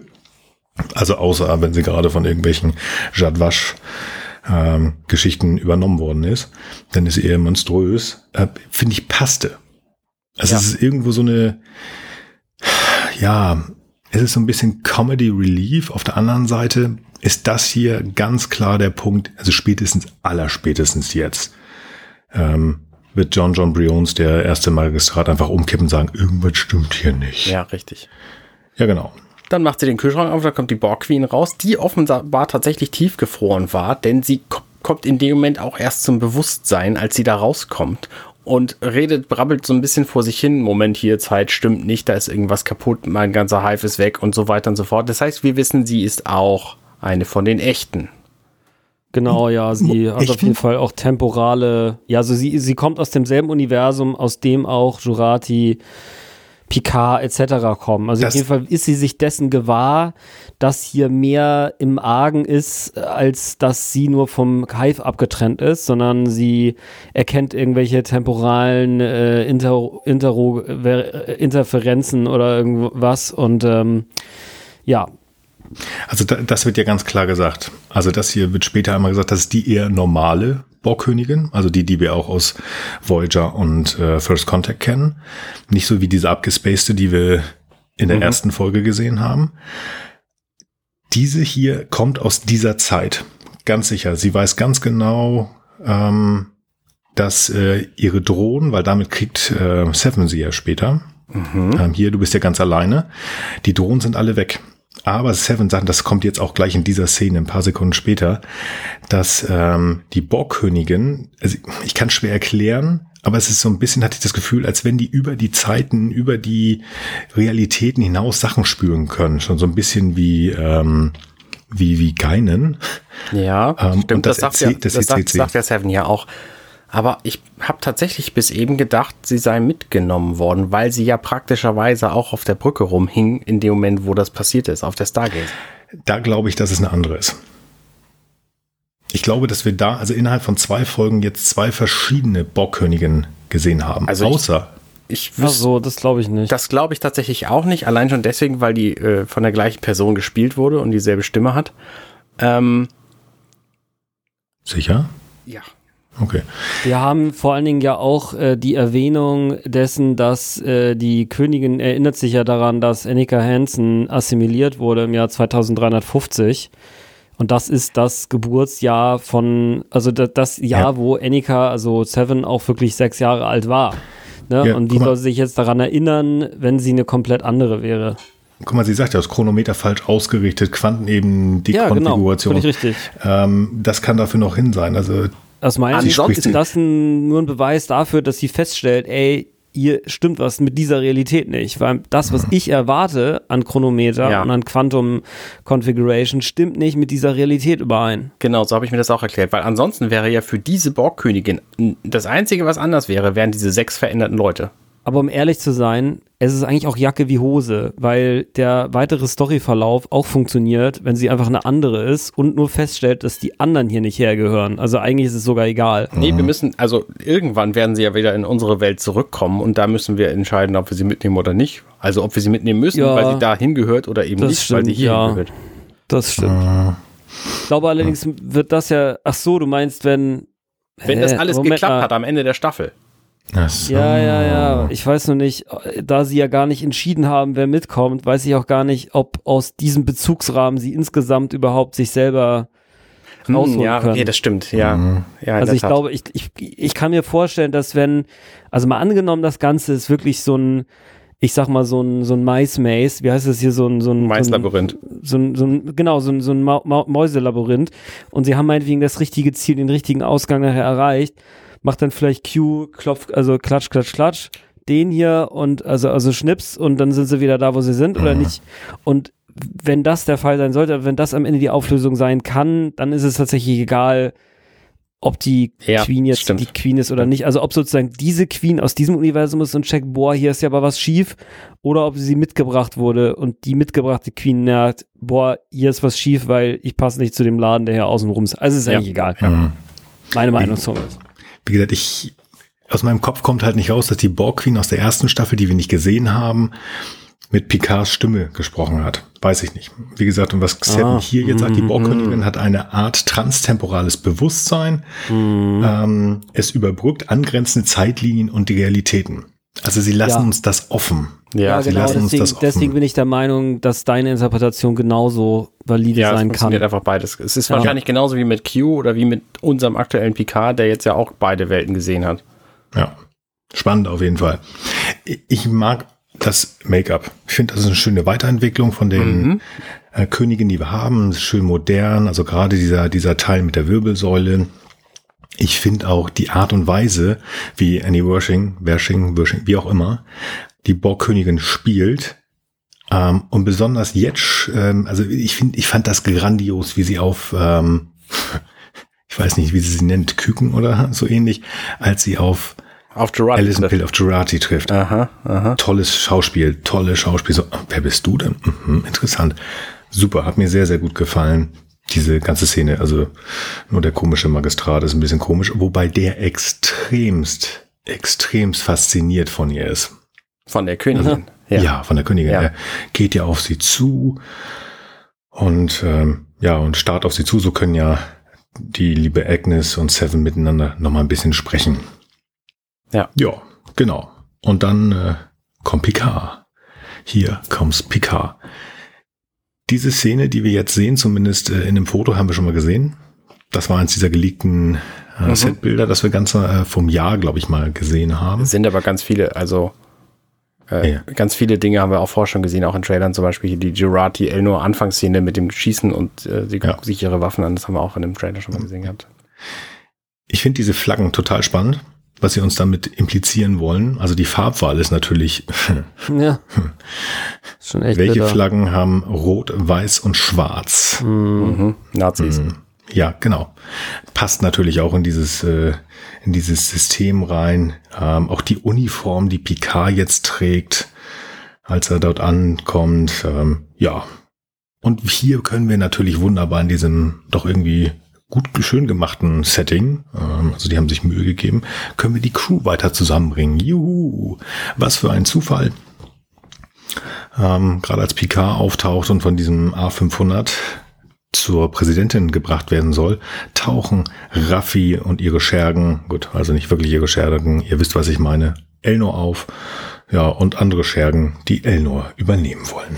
Das ist ja so ein Hauptmann von Köpenick-Ding. Ich finde das eigentlich ganz charmant und Picard spielt auch diese Rolle sehr schön. Also diese, diese Machtposition, die er ja eigentlich gar nicht hat, sondern die, er, wo er nur nach aussieht.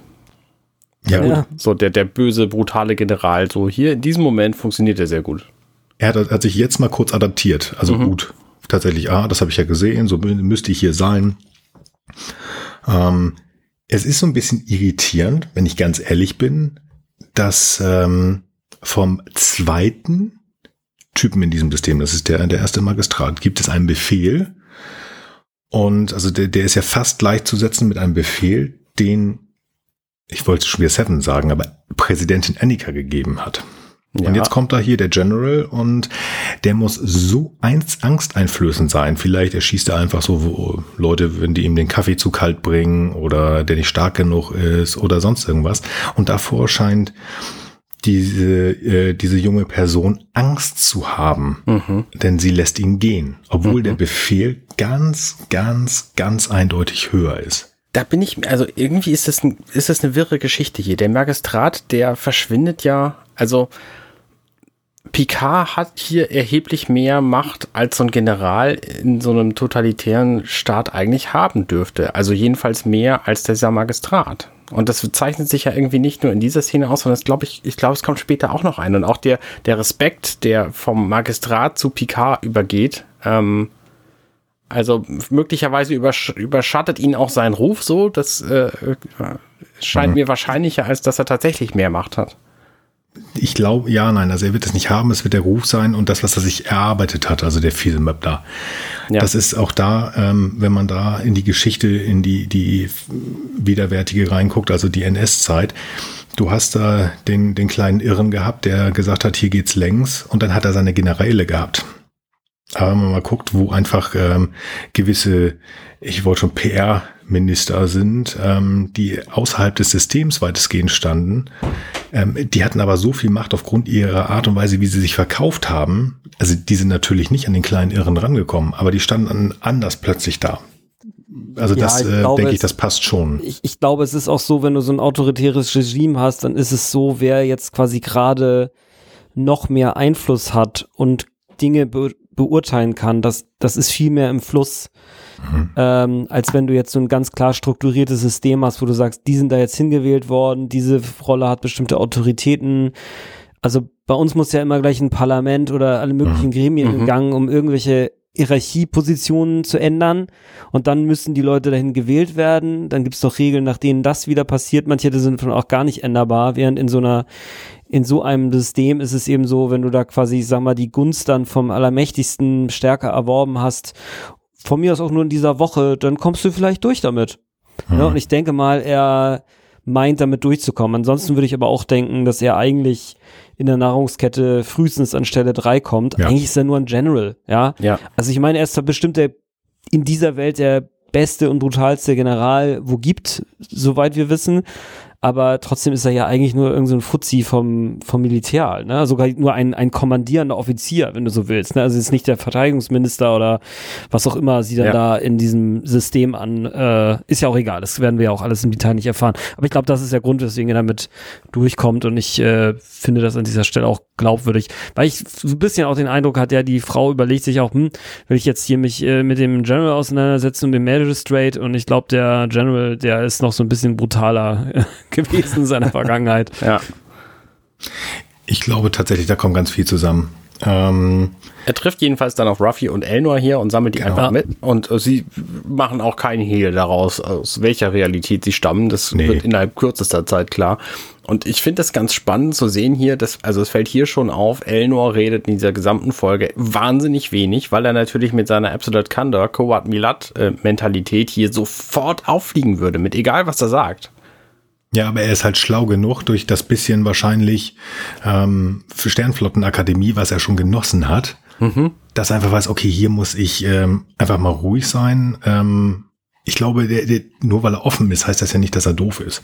Das ja. ist ja weit nicht. Der ist, der ist sehr, sehr schlau, was er hier macht. Also ich sag mal, im Gegensatz zu dem, was du gerade sagtest, dass Raffi und Picard einfach sagen, oh ja, sind sie da drin, Jail? Äh, stell mhm. dir mal vor, es wäre General Picard gewesen. Puh, tschüss, das wäre unangenehm gewesen. Mhm. Ja, die drei sind vereinigt, dann wollen wir die Crew natürlich größer machen. Wir gehen zur Präsidentin. Da wollte oder sollte General Picard ja eh hin. Ähm, ja, sie machen es äh, dem, dem Magistraten also immer noch äh, komischer. Also der fühlt sich ganz komisch. Ja, hallo, ja, ich werde den, ich werde diesen Romulaner jetzt selbst äh, 20 Minuten lang kaputt machen in der Konföderationsfolterkammer schwierig, schwierig. Wird sie das wirklich machen? Ist das die Figur? Also wie gesagt, man sieht regelrecht und, die, regelrecht. Und ich finde, er spielt das unheimlich gut, der John John Briones, dass er eigentlich jetzt schon sagt, ich weiß nicht, wer du bist, aber du bist nicht meine Frau, du bist mhm. nicht die Präsidentin. Er wartet halt noch auf mehr. Ja, also das ja. ist nichtsdestotrotz ähm, er hat einen gewissen Zweifel, weil das System, glaube ich, auch so funktioniert. Also er kann nicht jetzt einfach sagen, jetzt noch nicht sagen, hey, das ist so, weil er halt noch Angst hat vor seiner wirklichen Frau. Deswegen lässt er sie halt alleine. Ja, und die ja. Crew ist äh, wieder vereint, zumindest in größten Teilen. Jetzt fehlen eigentlich noch Agnes, aber da wissen wir, dass sie unten ist. Und der liebe Rios, der ist auf dem Weg. Picard gebe mal so ein bisschen ein, äh, ja, einen Schnellüberblick, was passiert ist. Ich finde das spannend, dass Picard Q hier als verrückt jetzt schon darstellt. Also nicht irgendwie so wie früher, so ja, hier da ist der, der spielt mit uns, sondern das, was Arne in der Zusammenfassung sagt, also er diagnostiziert ihn regelrecht. Der Typ mhm. ist verrückt. Das hätte er früher nicht gemacht. Also irgendwas scheint auch, also Picard ist da mit uns einer Linie. Irgendwas stimmt da in dem allmächtigen Kopf von Q nicht so ganz richtig. Das, ähm, ja. ja das ich glaube, das ist dann auch also ein grob Überblick und ach Mensch, Jurati ist da unten und wir müssen jetzt mal gucken, was wir machen wollen. Ach ja, ich hätte eine Idee, wie wir das Ganze vielleicht äh, ändern können. Weil da unten ist ja noch jemand, sagt Seven. Sagt sie da schon, dass da die Borg-Königin ist? Ja, ja, erfährt er oben schon, ja. Das erfährt er oben schon, ja. Nichtsdestotrotz gehen wir da jetzt runter. Großes Wiedersehen, buhu, buhai, juhu, juhu. Wie geht man Quatsch. da in dem, in dem Jahrhundert in den Keller? Man beamt natürlich hin, zack, fertig. Finde ich gut. ja, wahrscheinlich wollen sie nicht am ersten Magistraten vorbei. Mhm. Jo. Okay. Ähm, Kurzer Zwischenschnitt ist übrigens, wie wir die, wir sehen die, die Last Sirena zur Erde fliegen. Also wir wissen, Rios ist inzwischen angekommen von seiner Vulkanrückbeorderung hier. Das stimmt bevor sie reinkommen, ist auch da schon so ein bisschen hier die Königin, also wieder so, so ein bisschen was irgendwie wieder zwischen Durati und ähm, der Borgkönigin. Ich habe das Gefühl, da entwickelt sich irgendwas. Mal gucken, was daraus wird. Bin sehr gespannt. Ich finde es auch spannend, es ist offenbar auch so ein bisschen was zwischen Durati und diesem diesem Picard, weil der ist nämlich so fasziniert von der Borgkönigin. Ich erinnere mich, wie äh, Gerati auf der Stargazer letzte Folge begrüßt hat. Das war so richtig herzlich und ach, schön, mhm. dass du da bist. Hier so, ach, du bist auch da. Okay, Borgkönigin, was jetzt los? Ja, gut, er ist halt, äh, sie ist seine Nemesis, ne? Mhm, schon. Also können wir mal Star Trek 10 wegschieben. Ich, ähm, ich finde tatsächlich, dass das Schauspiel hier spannend ist von Patrick Stewart. Wir haben hier auf der einen Seite einen so ein bisschen ängstlichen Picard, so ein bisschen, ähm, da haben wir glaube ich auch in, dem, in der Filmbesprechung drüber gesprochen. Ähm, er wacht ja in dem Film auf, in diesem Borg-Kubus, wird assimiliert und er wacht schweißgebadet auf und ist nahezu ängstlich. Mhm. Auf der anderen Seite hat er hier Aggression gegen, gegen sie gegenüber. Das haben wir in, in, in First Contact ja auch. Also das, ähm, na, wir erinnern uns an diese Szene, wo Picard mit einer Tommy Gun im Holodeck rumballert und die Bock-Drohnen da abschießt. Mhm. Interessant, dass das, also dieses Trauma, und da haben wir auch mehr als einmal drüber gesprochen, muss so tief sitzen, dass er das noch immer, ich meine, der, der Admiral ist inzwischen um und bei 100 Jahre. Es ist noch nicht zu Ende. Er hat es nicht ähm, verarbeitet. Mhm. Wo wir da da sind, der hätte das mal gebraucht. Mal ordentlich 14 Tage irgendwo hinfahren und mit ein paar Psychologen sprechen. Ja. Ja, ich glaube, es wird man aber nicht ganz los, sowas. Nein. Kann ich mir nicht vorstellen. Das ist ja genauso wie trockene Alkoholiker ja. ähm, sind und bleiben Alkoholiker. Menschen mit depressiven Störungen sind vielleicht austherapiert, aber die Störung ist grundsätzlich da, man muss dagegen ankämpfen. Also das wird hier genauso sein, es ist ja ein Trauma. Jedenfalls findet er im Gespräch mit der Borgkönigin dann raus, also sie kriegt raus, da stimmt was nicht, da gab es einen temp temporalen Riss und ähm, es gab einen genauen Zeitpunkt und einen genauen Ort, wo das stattgefunden hat, dieser Riss. Und das war im Jahr 2024 in Los Angeles. Und ich finde das sehr, sehr schön gespielt, wie sie das rauskriegt, weil sie nämlich zwischendurch einfach nur so, ich berechne, sagt und dann hält sie kurz inne und dann weiß sie es. Und das finde ich einfach sehr, sehr, also ich mag ihr Schauspiel hier an dieser Stelle sehr gerne. Ja. Ich finde es halt ziemlich merkwürdig. A, wie hat sie die Möglichkeit quasi Q durch so schnelles Rechnen auf die Schliche zu kommen? Das finde ich halt krass, Nummer eins. Und Nummer zwei ist, sie sagt es denen hier freiwillig. Also sie könnte ja auch irgendwie sagen, hey, oder ist sie sich einfach sicher genug, dass sie sie brauchen, weil sie schon vorher sieht, dass äh, sie diesen Temporal Switch und dass nur sie das kann und pipapo. Also ich finde es auf jeden Fall irgendwie krass, dass sie das so, dass sie das einfach teilt. Ähm, ich glaube, sie ist einfach in dem Büro übrigens. Das fällt mir auch noch ein. ja. Ähm, ich glaube tatsächlich, dass sie da nicht drüber nachdenkt, sondern sie fühlt sich einfach so merkwürdig ohne ihren Hive, so alleingelassen und das ist so ein eigenartiges Gefühl und das ist so wie, weiß ich nicht, wie wenn ein Kind irgendwie was Geheimes plötzlich entdeckt und soll eigentlich still sein und äh, findet dann raus, was es ist und dann brüllt es das einfach raus, weil es sich so freut, es gefunden zu haben. So, die, das, diese Vibes kommen bei mir hier rüber von ihr. Absolut. Die Borgkönigin ist zwar nicht Teil dieser Crew, sag ich jetzt mal, also dieser paar ähm, Menschen, die hier plötzlich in eine andere Zeitlinie sind, aber bei, mit ihr passiert ja was und das hat Seven ja erklärt was da passiert. Das heißt, sie kriegt Informationen von Annika Hansen, die ja in unserer richtigen Zeitlinie assimiliert worden ist, in dieser nicht, weil die ist, mhm. da sind, da ist nichts. Und das muss einfach, die kriegt einen massiven Input aus anderen Realitäten, anderen Zeiten, möglicherweise Mehrzahl, das wissen wir nicht. Und das ist schon viel. Und dann äh, sagt sie das raus. Aber dann macht sie auch eine kleine Pause. Und dann finde ich, das wird nochmal dieses Schauspiel so ein bisschen noch auf die Spitze getrieben.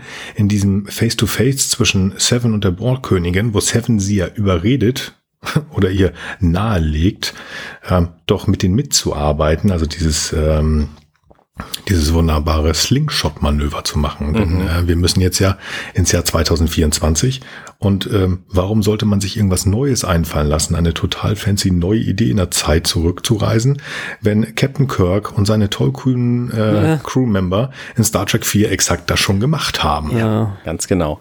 Danke, Terry. Ja, finde ich sehr gut. Also auch hier haben wir wieder also ein total, es ist Fanservice, aber mhm. ich sag's nochmal, ich finde das nicht so auf die Nase wie in Staffel 1. Ich finde das hier, klar, die, das ist schön, aber es ist, ich finde es toll. Ich finde es ja, gut ich eingebettet. Auch super. Ich finde es ja. auch super, dass sie hier endlich Leute drin haben, die wirklich Star Trek kennen, die die Rückbezüge alle machen können.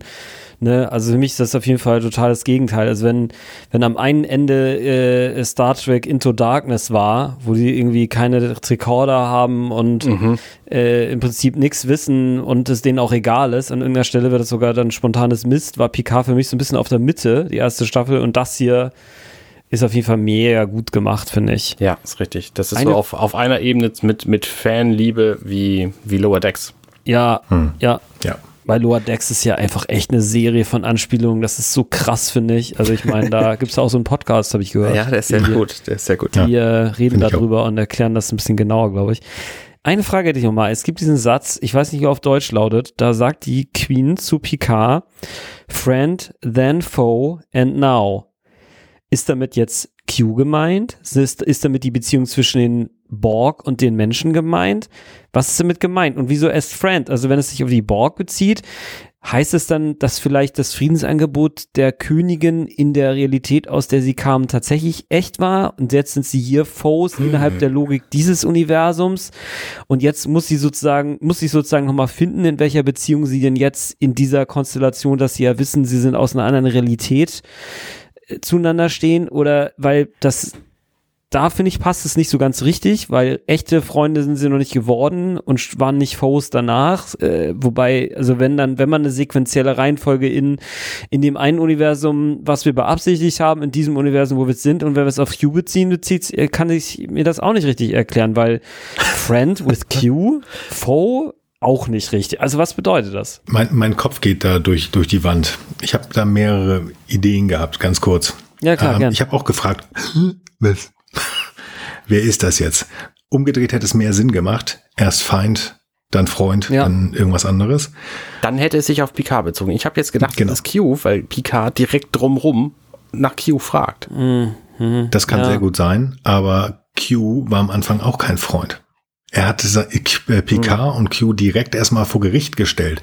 Er hat ähm, ein Crewman ein, eingefroren, er hat Tascha beinahe äh, umgebracht. Das, das ne? ist doch aus Sicht der Borg.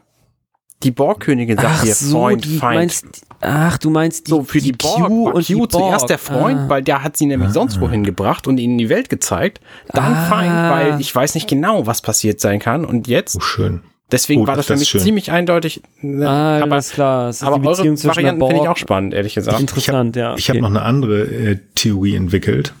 Das ist sie und Picard, aber von jetzt an. Also ab mhm. jetzt, jetzt sind sie Freunde, müssen sie sein, um halt dieses, äh, diese Lücke, dieses Problem zu lösen. Und dann, sie warnt ihn in Anführungsstrichen. Auf der anderen Seite passt das mit Now nicht. Aber wir sind ja so mit Zeiten, ähm, äh, hier am Wurscheln. Also ich habe äh, interessante äh, Diskussionen schon geführt auf Facebook äh, über quantenmechanisches Zeitreisen äh, nach, die, nach dieser Folge gefühlt, wo man denkt, so, okay, der Kopf explodiert, wir können es, wir wissen es halt nicht. Aber das wäre auch eine Möglichkeit. Ich weiß also es ich nicht. äh, finde zwar die Theorien auch alle schön, aber ich finde, ich glaube tatsächlich, Arne hat recht. Ich glaube, sie bezieht sich auf, auf Q. Und das fände ich tatsächlich auch äh, mit am interessantesten, wie denn die Beziehung zwischen Q und den Borg eigentlich tatsächlich war. Ja. Vielleicht erfahren wir da auch noch ein bisschen was drüber. Ja. Insofern äh, einfach nur aus reiner Neugier äh, und äh, weil ich es doch irgendwie ein Stück logischer noch finde, dass sie jetzt eben nicht über Picard und ihn spricht, warum soll sie das auch? Ich finde es auch logisch, was Arne gerade meinte. Es ging ja um Q, ne? dass der jetzt diese Welt in ein totalitäres Nightmare-Ding verwandelt hat. Da spricht ja Picard sozusagen zwischen über das, was er was zwischen ihm und Q äh, passiert ist. Und warum soll jetzt nicht die Queen das auch spiegeln und darüber sprechen, was sie von Q bisher gehalten hat? Also, Mhm. ich gehe da jetzt erstmal mit. Ja, finde ich gut. Finde ich gut. Q kannte sie auch schon, als Q sie Picard vorgestellt hat. Er wusste zumindest, wer sie sind. Ja, spannend. Es sieht erstmal alles ganz gut aus. Wir haben die Crew zusammen, die Borgkönigin, wo ich sage, die hat was im Hinterkopf. Haben die plant Ziel noch was. und einen Plan Ja, und ja. jetzt müssen wir noch gucken, wie wir das umgesetzt kriegen. Genau. Aber hört meine Worte, die, die Borg Queen hat einen Plan um den Plan herum, um sich selber irgendwie verplant, irgendwie was zu Auf machen. jeden Fall. Und deswegen kann ich mir auch vorstellen, äh, dass sie das bewusst gesagt hat, hier Los Angeles 2024, weil das eben nicht genug Informationen sind, sondern nur Ja. so viel, dass die anderen erkennen, dass sie Ja. mehr weiß und sie sie mitnehmen müssen. Das würde auch passen. Ja, ja. Genau. Leider kann unsere neu gefundene Crew plus Borgkönigin nicht durch Rios, der da ist, gerettet werden, denn der Auslöschungstag beginnt. Das bedeutet, die Borgkönigin wird zur Bühne äh, gebracht, ist ein riesengroßes Anti-Beam-Schild um diese ganze Ecke da. Nichts passiert. Ein Dämpfungsfeld. Ja. Und wer also muss das lösen? alle. Durati. Ja, klar. Alle bekommen ihre Aufträge. Durati soll so ein bisschen für den Transport sorgen. Raffi und Elnor sollen den Schutzschild ausschalten und Picard und Seven sollen Zeit erkaufen und äh, irgendwie dafür sorgen, dass die Borgkönigin Sollen eine. Borgkönigin exekutieren, äh, das verhindern. Ja, genau. Das ähm, finde ich jetzt persönlich. Ich weiß nicht, wie das ähm, euch geht. Hier fängt jetzt ein Segment in dieser Folge an, die ich unheimlich lang fand. Ja, es ging mir auch so. Ich habe auch versucht, das zu kürzen und es ließ sich zusammenfassen mit Sie schaffen's. Ja, denn, denn, ähm, ich will jetzt die, euch Höris nicht damit nerven, dass äh, Elnor da irgendwie zusammengeschlagen wird und am Ende gewinnt er doch und ähm, haut die da alle tot mit diesem komischen ähm, böse Buben-Kommunikator. Ja, das Was er ihr sehen. Ja, was er tut, ja, aber das ist halt, finde ich, sehr offensichtlich, aber es Ja. bringt uns nicht großartig weiter, weil damit ist die, äh, das Problem gelöst. Genau, Jurati ist total spannend dabei, irgendwie an so einem Kommunikator rumzuarbeiten, die Kommunikation herzustellen und das schafft sie auch. Bringt uns aber auch in der Handlung nicht großartig weiter, denn wie Arne sagt, sie schaffen es am Ende. Und was, ich will nicht sagen, was mich ärgert, diese ganze Hinrichtungsszene ist so wie Kaugummi in die Länge Ja, gezogen. ja. Das ist, denn Picard irgendwann, nachdem Seven ewig lange was erzählt hat, Nee, nimmt er eben gar Phaser- nicht, eben gar Nee? nicht. Also das ist der Teil, der mich tatsächlich stört. Ne? Die haben da eine ganze Crowd aufgefahren. Alle Leute wollen das unbedingt sehen. Seven stellt sich hin und sagt irgendwie drei, vier Sätze und führt dann zu Picard über, der nichts zu sagen hat und nur schießen muss. Was ist denn das für eine Zeremonie, bitte? Ich meine, normalerweise, also ne, wenn ich jetzt hier meinen Chef zum Beispiel mal da hinstellen würde, der hätte erstmal eine Dreiviertelstunde lang gelabert, Ja, bevor überhaupt er auf Picard weitergegeben hätte. Das, das hätte sie doch auch einfach machen logischer können. gewesen, ja, Mhm. finde ich auch. Ich denke auch, dass, ähm, wenn wir, wie gesagt, bei diesen Farben bleiben und wir den kleinen Irren aus Österreich als Beispiel nehmen, der hätte das genauso gemacht. Das hätte den Rahmen gesprengt. Und ich glaube aber, diese Figuren, die da unten stehen, also die, die, die Bürger und Bürgerinnen, ähm, die Bürgis, die wollen einfach nur das sehen. Das interessiert die nicht, was Seven da erzählt. Die Kann wollen ja- einfach nur das, diese Auslöschung. Das, es geht nur darum. Wahrscheinlich erzählen die, das hört man ja auch immer wieder, wenn wir die Szenen gehabt haben, wenn wir nach ähm, äh, San Francisco reinkommen, also unter der Golden Gate Bridge, überall sind Lautsprecher und ähm, es wird irgendwas von der Confederation erzählt und Picard spricht da. Also es wird denen sowieso vorgekaut. Die brauchen es nicht mehr. um ehrlich zu sein, wo du gerade schon beim Irren aus Österreich warst, es war aber auch gar nicht untypisch, dass der einfach vorne stand und sich halt erstmal drei Minuten bejubeln lassen. Das war halt auch üblich. Mhm. Der hat halt nur ein paar Sachen gesagt und dann hat er erstmal warten lassen und dann hat sich quasi das Publikum immer weiter aufgeschaut, bis die da wirklich hysterisch am Schreien waren alle. Und dann hat er überhaupt erst weitergemacht. Also das war auch ganz typisch. Insofern hätte so auch funktionieren können. Also dass das dann so umschwingt nach in meinem Empfinden relativ kurzer Zeit ja. und sie dann schon anfangen zu buhen. Das ist schon echt das erstaunlich. Ja. Ist nicht, finde ich nicht logisch. Ist, man kann ja. es vielleicht nur so erklären, dass sozusagen durch den, durch die permanente Konfrontation mit der Gewalt die Verrohung so weit zugenommen hat, dass man halt nicht mal dem, dem großen brutalen Obermufti sozusagen seine äh, seine Jubelstunde dazu billigt, sondern die erwarten da jetzt hier Unterhaltung und sonst sonst setzt es was und dann machen wir dich gleich auch noch mit platt. Also ja für mich kommt es nicht so ganz logisch rüber. Also ich würde sagen, eine Mischung aus, ey, Seven erzählt ein paar mehr Sachen und dann lässt er sich von mir aus ein bisschen bejubeln und kommt damit durch. Aber naja, die, man wollte vielleicht diesen Stimmungs-, diesen Spannungsarg irgendwie haben, dass wir jetzt hier im Grunde genommen auf das Ziel, von dem wir genau wissen, woraus es hinausläuft, dass das irgendwie jetzt endlos verzögert wird durch alle möglichen Action-Elemente, die im Grunde für die Handlung halt echt irrelevant sind, wie ihr ja auch schon sagtet. Genau, also es geht ja um nichts weiter hier rein filmerisch. Wir müssen die Spannung nochmal hochschieben, damit wir dann einmal runterkommen können und dann nochmal den Klimax zu haben, dass wir am Ende, wie Arne auch schon gesagt hat, in diesem Cliffhanger landen. Aber so, also Alles da gut. passiert ja auch, nachdem sie weggeblieben sind, passiert ja noch genug. Eine Szene haben wir übrigens übersprungen, die ich möglicherweise gleich nennen werde, deswegen erwähne ich sie kurz. Mhm. Ähm, als alle da quasi den Raum wieder verlassen haben, als der Beamversuch gescheitert war und sie diesen Plan jetzt äh, langsam beginnen wollen, da macht Girardi so einen Wahnsinnsmonolog äh, zu diesem Magistraten, warum sie die jetzt Seven genannt hat und was da eigentlich gerade los war und warum ja. das alles völlig in Ordnung ist. Und den fand ich sehr gelungen. Ja, das mhm, fand ich auch ziemlich ja, witzig, stimmt. ja. Wo wir wieder bei Agnes sind. Seven Shots. Seven Shots ist eine geniale Idee. Ja. Äh. Ähm, also ich will jetzt gar nicht, es passt in diese in dieses totalitäre System rein. Ähm, auch die die Art und Weise, wie teilweise so, so, so ein schon Michael Bay-artiger äh, Shot gemacht wird, so halbdrehend um die um die Königin rum, finde ich gut. Auch Picard äh, oder beziehungsweise Patrick Stewart spielt das gut. Es ist nur zu lang. Und das sind und das habe ich auch ähm, in der ersten Staffel schon mal gesagt und ähm, ich hoffe, dass ich das nicht so häufig sagen muss das sind vielleicht ein oder zwei Minuten, die wir am Anfang hätten mehr brauchen können, um ein bisschen mehr Informationen zu bekommen. Aber ich hätte die Minuten tatsächlich lieber hinten noch raten gehängt, weil diese ganze Verfolgungsjagd, wir fliehen jetzt Geschichte und bis zu diesem Manöver, ne, das ging mir tatsächlich ein bisschen zu schnell, weil da passieren also sehr, sehr viele Dinge sehr schnell. Also sie schaffen es dann ja auch, mhm. das Schiff zu beamen, allesamt, auch die Borgkönigin, sieben mhm. Personen also. Ähm, insgesamt dann auf dieser, auf dieser La Sirena. Und dann fliehen sie und dann wird die Borgkönigin hinten an das Schiff angeschlossen von Gerati. Rios will mhm. das erst nicht, weil er auch gar nicht weiß, was der Plan ist, logischerweise. Genau. Ähm, und dann macht Gerati das aber trotzdem und dann, ich weiß nicht genau, was da, was da noch alles passiert. Ähm, die Queen erschießt dann auch noch irgendwie zwei fremde Schiffe, oder ist das nicht so? Ähm, macht sie das jetzt schon? Macht sie das jetzt schon? Da kommt es erst in der, ja, vielleicht war es ein Spoiler. Jetzt ja, bin ich natürlich der Doofe. Ich, äh, ich versuche mal durch, äh, durchzuskippen. Schilde werden deaktiviert. Ich glaube, da ist auf jeden Fall irgendwas. Ähm, ich müsste lügen. Kann gut sein. Auf jeden Fall ähm, macht sie da was, ohne es abzusprechen. Ähm, mir war das auch nicht so klar, dass die Borgkönigin jetzt plötzlich da in das Schiff eingesteckt wird. Ist bestimmt eine gute Idee. Ähm, dass das äh, gefährlichste Lebewesen, die haben es Feind genannt und auch in der Primeline ist ja, sind ja die Borg tendenziell eher Feind, in dieses einzige Raumschiff, das sie haben, anzuschließen. Aber gut, vielleicht bin nur ich derjenige, der denkt, dass die Borgkönigin noch einen anderen Plan hat.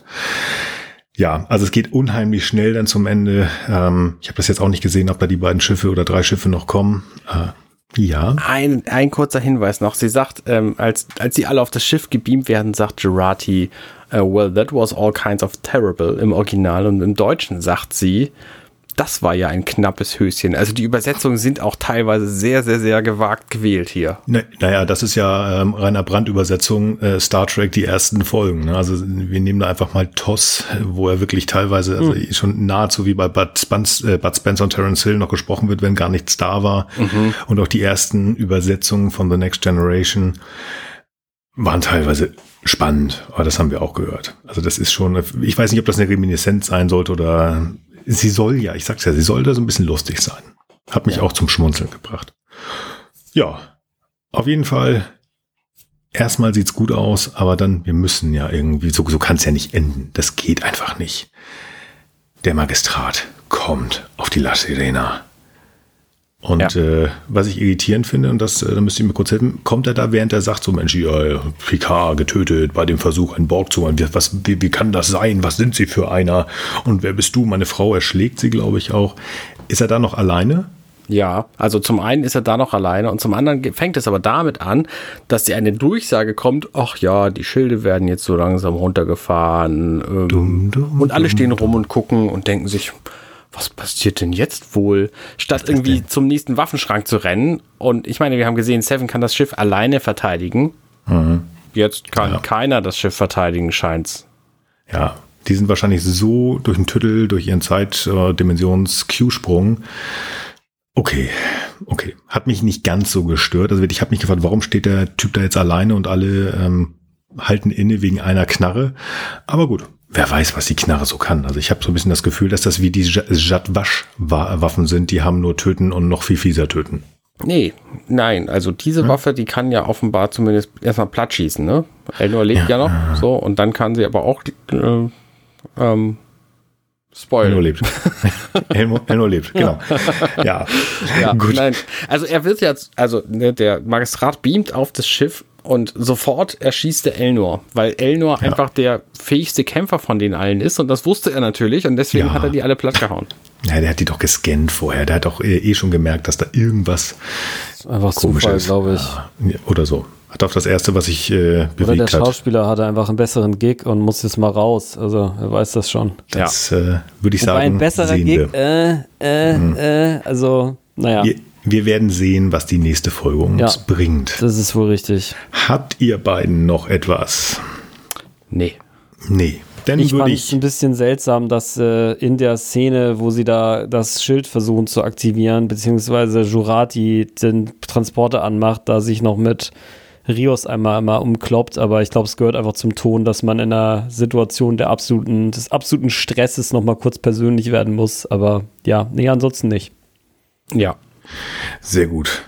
Dann würde ich tatsächlich, nachdem wir die zweite Folge Star Trek Picard, zweite Staffel besprochen haben. Die zweite Staffel komplett. Das in der Zeit glaube ich nicht. Ähm, zu unserem Triumvirat kommen. Immer dieses Spoiler, äh, Cliffhanger. Unser Triumvirat, die Top-Szene, die Flop-Szene und das Fazit.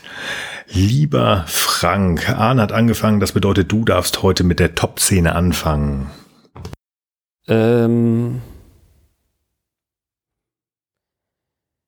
ich glaube, ich fand tatsächlich eigentlich die erste Szene, wo sich, ähm, ja, ich, ich, weiß nicht, so zwei. Also ich finde sie zwar ziemlich bitter, aber die Szene, wo quasi Q ähm, Picard in das neue Universum einführt, die ist einfach schon sehr gewaltig und hinterlässt einfach so einen starken Eindruck. Die ist natürlich in keinster Weise positiv, aber ich finde sie schon einfach sehr sehr gewaltig und nicht an dem eine leichtfüßige, einen leichtfüßigen Kontrahenten in, anfügen darf, dann wäre das die erste Begegnung zwischen Agnes, äh, dem Magistraten und äh, Seven, äh, weil die da einfach so rum, rum äh, tänzeln, bis sie da quasi zum Pott kommen, dass sie äh, A wissen, wer sie gegenseitig sind, dass der Magistrat nicht erfährt, was Sache ist und äh, genau, also das finde ich ist, äh, ist, ist ein ganz guter ganz gute Balance zwischen einmal sehr, sehr ernsthaft und ein bisschen verspielter. So würde ich mir mal hier setteln diesmal.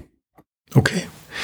Bei mir geht's in die gleiche Richtung. Ich habe das schon gesagt. Ähm, ich war da sehr begeistert von dieser Szene. Q und Picard, als sie nach draußen gehen. Also dieses, wo Q so langsam so ein bisschen er sich selbst entgleist, ähm, er aggressiver wird und das in ja diesem wütenden Schlag nach Picard endet. Du, du hast recht, Frank, das ist keine positive Szene, aber die hat mich einfach schauspielerisch sehr, sehr beeindruckt. Und weil ich das auch von dieser Figur nicht erwartet hatte. Ich habe viele Figuren, die ich unheimlich toll finde in, in, in The Next Generation, aber Picard und Q, das war für mich immer ein Duo. Auch jetzt, wo ich ein bisschen älter geworden bin, habe ich dann irgendwann nochmal angefangen, mir so eine komischen, die Actionfiguren von damals zu kaufen. Und ich habe nur zwei gekauft. Das ist Picard und Q. also das ist für mich einfach total grandios und wenn ihr wollt, könnt ihr mich gerne auseinandernehmen, aber das ist für mich mein Empfinden in, das sind jetzt, wann haben die gestartet? 90? Nach 2000? Nach 2000 in, in, in 30, über 30 Jahren Captain Picard, Admiral Picard und Q ist das für mich tatsächlich sogar die beste Picard-Q-Szene, die ich gesehen habe. Hm. Das, ähm, weiß nicht, ob es allgemein die beste Szene war, aber zwischen den beiden war das für mich die beste, die ich gesehen habe. Und äh, das ist dann dementsprechend auch meine Top-Szene. Arne, was ist deine Top-Szene? Ich finde relativ viel ganz furchtbar, was wir jetzt sehen, äh, weil es mir schlechte Laune macht. Also, ne, schlechte Laune weiß ich nicht, weil es halt so unangenehm anzusehen ist, ne, weil diese ganze fiese, totalitäre Regime-Welt ganz gruselig ist. Ähm, hab aber tatsächlich zwei Szenen, die ich hier nennen würde, wenn ich zwei Szenen dürfte. Ich darf nur eine, deswegen nenne ich nicht den Jurati-Monolog, den ich ja gerade schon erwähnt habe, sondern tatsächlich das Aufwachen von Seven, weil das einfach so stimmig ist für diese Figur, das gefällt mir sehr gut, dass sie sich erstmal testet. Also, dass sie zum einen sehr erstaunt ist, dass sie kein Borg mehr ist, das kann eigentlich nicht sein. Und trotzdem testet sie sich und das ist die Realität und sie findet sich instantan damit ab, weil sie einfach ein wissenschaftlich denkender Mensch ist. Gefällt mir sehr gut. Uh, ja, schön. Sehr schön. Fand Flop-Szene. Frank, deine Flop-Szene. Äh, ich muss sagen, da tue ich mich echt schwer, weil ich finde die Folge tatsächlich ziemlich gut. Ähm, also nicht nur ziemlich gut, ich finde sie sehr gut, ich finde sie hervorragend. Ähm, aber da ich ja nun auch schon ein bisschen drauf rumgeritten bin und jetzt die Kategorie nicht unbesetzt lassen will, äh, würde ich da die äh, Eradication Day Rede äh, nicht Exekution nehmen, die einfach, also ich verstehe durchaus, dass das ja auch irgendwie zu einem Affront führen muss, der dann dazu führt, dass jetzt hier äh, die, die, die Kollegen da, die, die bösen Kollegen vom Magistraten auf die Bühne kommen und Picard dann nochmal so ein bisschen rumballern muss, das sehe ich ein, aber hat mir irgendwie trotzdem nicht so gefallen. Also da hätte man, äh, finde ich, Seven gefühlt ein bisschen länger hätte reden lassen können, so dass er sich ein bisschen weniger lange hat bejubeln lassen müssen. Und dann hätte man ja auch das so lösen können, dass Picard zum Beispiel spontan selber einen von den Kollegen da drüben erschießt, weil die meinetwegen vielleicht irgendwas falsch verstehen und dann denken, es soll jetzt doch eine Exekution aller, sie steht gegen die Wand und die fünf schießen oder keine Ahnung, irgendein Verrückter aus dem Publikum für sich hochziehen und irgendwie, keine Ahnung, ja, also und, und, und es dann selber machen. Also das hätte man aus meiner Sicht ein ganz bisschen cooler noch machen können. Insofern die. Mhm. Ich habe da auch äh, drauf rumgekaut. Spannend. Also liebe Höris, wir haben uns nicht abgesprochen. Ähm, ich hatte ursprünglich hier stehen Juratis Gebrabbel, aber ich habe die Folge nochmal gesehen und ich finde Jurati eigentlich toll. Also mir gefällt das, was äh, Alison Pill hier abliefert. Und auch die Figur von äh, Dr. Agnes Jurati. Also ich, ich kann mich selber nicht verstehen, weil ich weiß, was ich zu vor vor zwei ja. Jahren gesagt habe, aber ich, ich mag sie. Aber ich will nicht weiter vorgreifen. Ich weiß ja auch noch nichts. Ähm, ich hätte tatsächlich denn hier diese, diese ganze Szene, die du auch gerade gesagt, Annikas, ähm, Sevens Rede und dieses ähm, Picard dumm rumstehen, mit der Sonderbeilage saublöd abhängen, wo ich auch so ein bisschen genervt war. Aber das hast du das gesagt. Ähm, aber das war es tatsächlich, obwohl, wie Arne richtig sagt, das ist eine düstere Geschichte. Aber ich finde die Ausgangslage total gut eigentlich. Es ist nichts super duper Neues. Aber sie haben es schön verpackt. Und deswegen sage ich ja, aber die Ausgangslage, die wir jetzt haben, wo wir sagen, jetzt müssen wir was machen, macht dieses, diese, diese Folge für mich so, dass ähm, ich jetzt mal die Rede beiseite schiebe, weil Frank das schon gesagt hat und ich diese Kategorie nicht besetzen werde. Ich habe keine Flop-Szene. Arne, hast du eine? Ja, die gleiche wie Frank. Ich sage da nicht mehr zu, das hat er schon alles gemacht. Das ist alles total richtig. Dann reicht das doch. Tibi Dann machen wir doch mal ein Fazit. Lieber Frank, dein Fazit zu Buße, zu Penance. Ja, ich muss das sagen, na, äh, nachdem ich die Folgen heute bei MDB bewertet habe und dieser Folge tatsächlich erst eine etwas schlechtere Bewertung, also immer noch eine sehr gute, aber ich sag mal so acht, während ich den anderen eher neun und zehn gegeben habe, Oh. würde ich mich da jetzt nochmal nachträglich korrigieren. Also ich finde die Folge doch ziemlich cool. Jetzt gerade mal wieder im Schritt für Schritt durchgegangen zu sein, macht mir das doch immer noch ein bisschen klarer, was denn gut und was auch schlecht ist. Ne? Das haben wir in TNG-Folgen auch schon häufiger, dass ich mich an ikonische Folgen aus meiner Jugend erinnere und dann denke, boah, jetzt hier, nachdem ich sie mit Nils und Arne auseinandergenommen habe, äh, äh, ja, war schon okay, aber äh, ein bisschen Abzug in der B-Note, finde ich diese Folge sehr rund. Also das ganze Szenario ist natürlich äh, düster und ähm, teilweise hechten wir durch manche ähm, Motive vielleicht ein bisschen schnell durch. Ähm, teilweise äh, gibt's dann vielleicht ein bisschen, äh, dauert es vielleicht ein bisschen zu lange. Wie han- hatten wir auch in der Besprechung gesagt, dass äh, die, wir wissen, dass sie es schaffen und dann mm, tüdeln sie da irgendwie rum und machen da quasi Action-Budenzauber. Aber okay, finde ich eigentlich auch nicht so schlimm. Ähm, hat mir das insgesamt, wie gesagt, sehr gut gefallen. Äh, und ähm, bin aber auch froh, dass sie dieses Universum scheinbar jetzt äh, auch wieder verlassen werden nach dieser einen Folge, weil da jetzt so lange Zeit zu verbringen, das hätte mich dann doch ein bisschen, also fände ich nicht so gut. Also ich habe immer die Dark Mirror Universe, das ist vielleicht nicht, nicht genau das gleiche, aber es spült für mich so in dieselbe Kerbe, wo dann dieses, diese Folgen im Ökosystem mäßig sitzen erst in anderen Serien und äh, ja, das ist irgendwie schon so eine unangenehme Spannung, die da einfach im Körper entsteht bei mir. Und ich bin ganz froh, dass wir das jetzt zwar einmal hatten und auch gelungen durchvollzogen haben und äh, dass sie das jetzt aber auch verlassen und sich jetzt darauf konzentrieren, die Zeitlinie wieder zu reparieren, die Menschheit zu retten und das Universum in den ganzen Rest, so wie wir das gewohnt sind. Also ich fand sie sehr gut, ähm, gerade auch das die Abwechslung zwischen Ernsthaftigkeit und äh, Spaß und Raffinesse, ähm, sehr gute Folge. Raffinesse. Ja, pun intended. Ähm, ja, was soll ich da eigentlich noch zu sagen? Ähm, so doof das jetzt ist und so sehr ich diese Zeit und dieses ähm, diese Regime auch ablehne, ähm, ich fand auch Schablonen der Gewalt. Das ist äh, eine Folge aus ähm, wie heißt es 1968 TOS genau, die lange Zeit nicht gezeigt wurde, weil und die Helden der U-Enterprise auf ähm, einen Planeten kommen, wo halt auch dieses System läuft. Ähm, das ist alles äh, definitiv äh, sehr schwierig. Aber man hat eine gewisse Faszination dafür, wenn die Helden aus einer anderen Zeitlinie das fixen können. Und das hoffe ich hier. Diese Folge ist kein Shakespeare. Das ist ganz viel Fanservice, da ist ein bisschen was drin, sag ja gerade, Schablonen der Gewalt. Selbst das haben wir in Star Trek schon gehabt, also eine totalitäre, da sogar richtige Nazi-Zeit. Aber es ist so Bombe. Das ist so Bombe. Also wie gesagt, ich bin von John Delancey total begeistert. Auch nach spätestens nach dem zweiten Gucken war ich von Alison Pill begeistert, wie sie da einfach dieses so ein bisschen lustige reinbringt. Ähm, vielleicht so über überzogen schon, dass es halt noch nicht ganz schlimm ist. Ähm, ja klar, habe ich da irgendwie so ein bisschen komisches Bauchcringen ähm, bei der Borgkönigin, die wir da gesehen haben, weil ich sage, das kann doch nicht sein, dass die jetzt einfach mitkommt und das ist alles schickilacki, die hat bestimmt einen Plan Ja. in Hinterhand. Aber wir wollen ja auch was sehen, verdammt nochmal. Also das ist doch, ist doch schön. So. Und ähm, Q, der völlig abdreht, ich möchte ja auch wissen, was mit Q ist. Ist der jetzt krank? Hat er nur an der Mattscheibe, also mehr als früher? Und Ja, aber sicher, krank? schon immer. Oder ist er krank krank? Ähm, viele Fragen, ähm, das bisschen, wo, wo man oder wo ich jetzt drauf rumgeritten habe, ja, von mir aus, aber es ist eine super Folge, die hat mir echt, echt Spaß gemacht zu gucken. Super. Arne, dein Fazit. Ja, ich fand den Vorspann total großartig. Nein, ich mochte die Folge tatsächlich auch sehr gerne. Ähm, was mir hier, also die Folge ist zum einen sehr unangenehm anzugucken, weil eben das so, so eine fiese Welt ist und auch weil dieser Magistrat so ein fieser Typ ist. Aber ich finde, ähm, sie ist auch deswegen wieder sehr, sehr, sehr gut, weil man in jeder, jeder Szene feststellt, wie viel Liebe in diese Folge allein reingeflossen ist. Ne? Diese, diese äh, Schädel, die da dargestellt werden und die ganzen Mitbringsel, die die haben.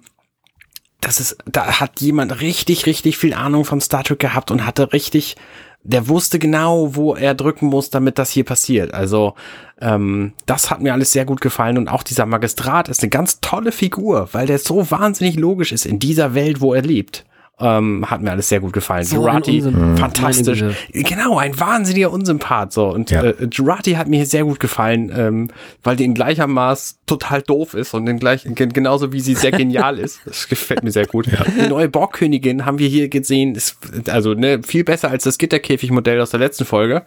Ähm, Alles, alles richtig cool. Das Einzige, wie gesagt, hier diese Szene, die hat es ein bisschen zu lange hingezogen.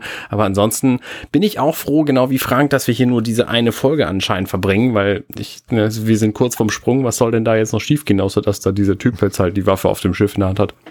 Äh, ja, alles klar, das stimmt, ja. Ich sag nur Blumen und Tentakeln. Ich sage nur Blumen und Tentakeln. Also früher hätte man gesagt, ich habe schon Pferde vor Apotheken kotzen sehen. äh, wir warten mal ab und hoffen einfach auf das Beste, dass wir diese Zeit auch. verlassen. Ja. Liebe Höris, was hofft ihr? Sagt uns das gerne auf unserem Discord-Server. Wenn ihr möchtet, könnt ihr uns bei Apple Podcasts bewerten. Unter fünf Sternen nehmen wir nichts, dann könnt ihr es lassen. Nein, macht das, was ihr denkt. Ja, aber Ihr nur fünf Sterne bitte. Aber wir hoffen, dass ihr uns Ja, fünf genau. Sterne Und, gebt. und fünf Sterne. Uns, uns für fünf Sterne mögt. So. Wir haben natürlich auch einen Blog, das ist auf ghu.compendion.net. Das könnt ihr, da könnt ihr auch gerne mit uns sprechen oder Twitter at gesternhu. Und wenn ihr der Meinung seid, wir machen hier richtig gute Arbeit und ihr wollt äh, uns irgendwas in den Hut werfen, dann guckt auch nochmal bei compendion.net, äh, nein, Quatsch, ghu.compendion.net. Da findet ihr möglicherweise eine Möglichkeit, wenn ihr das denn möchtet. Ja, Ausblick ist einfach. Ist einfach. Wir bleiben bei Star Trek Picard natürlich, weil ähm, es macht jetzt keinen Sinn, in den Delta-Quadranten zu springen. Und auch wenn wir über Benz, äh, beziehungsweise nein, einen General Cisco gesprochen haben, macht es keinen Sinn, nach Deep Space Nine zu gehen. Wir bleiben bei Star Trek Picard. Zweite Staffel, dritte Folge. Und das ist einfach, ich brauch's nur einmal sagen, im Deutschen wie im Englischen Assimilation. Ich sag's doch nochmal. Assimilation. Schwieriges Wort. Assimilation. Ich, ich bleib beim Englischen. Assimilierung vielleicht. Genau. Wie auch immer. Das war's. Hat mir sehr viel Freude gemacht. Ausblick. Es macht gar keinen Sinn, irgendwie jetzt nach Deep Space Nine zu gehen, auch wenn wir einen General Cisco Oder in den. Delta-Quadranten. Ja, genau. Es macht keinen Sinn, ähm, obwohl schön wäre. Nein, wir machen das nicht. Wir bleiben einfach bei Star Trek Picard Staffel 2, Folge 3. Assimilation, Assimilation, schwieriges Wort im Deutschen. Ich bleib wahrscheinlich nächste Woche, äh, beim nächsten Mal im Englischen. Das war's. Vielen lieben Dank. Arne, möchtest du noch etwas sagen? Nein. Das ist gut. Frank, hast du noch was zu sagen? Nö, danke. Super, wir sind alle fertig. Und dann möchte ich mich einfach verabschieden mit diesen Worten, denn wir sind alle müde. Guten Morgen, guten Tag, guten Abend und gute Nacht. Bye bye. Ciao. Hey, wir sind Nils, Arne und Frank und das war gestern, heute, übermorgen. Wenn euch dieser Podcast gefällt, dann unterstützt uns doch ein wenig. Mehr Infos dazu findet ihr auf ghu.compendion.net.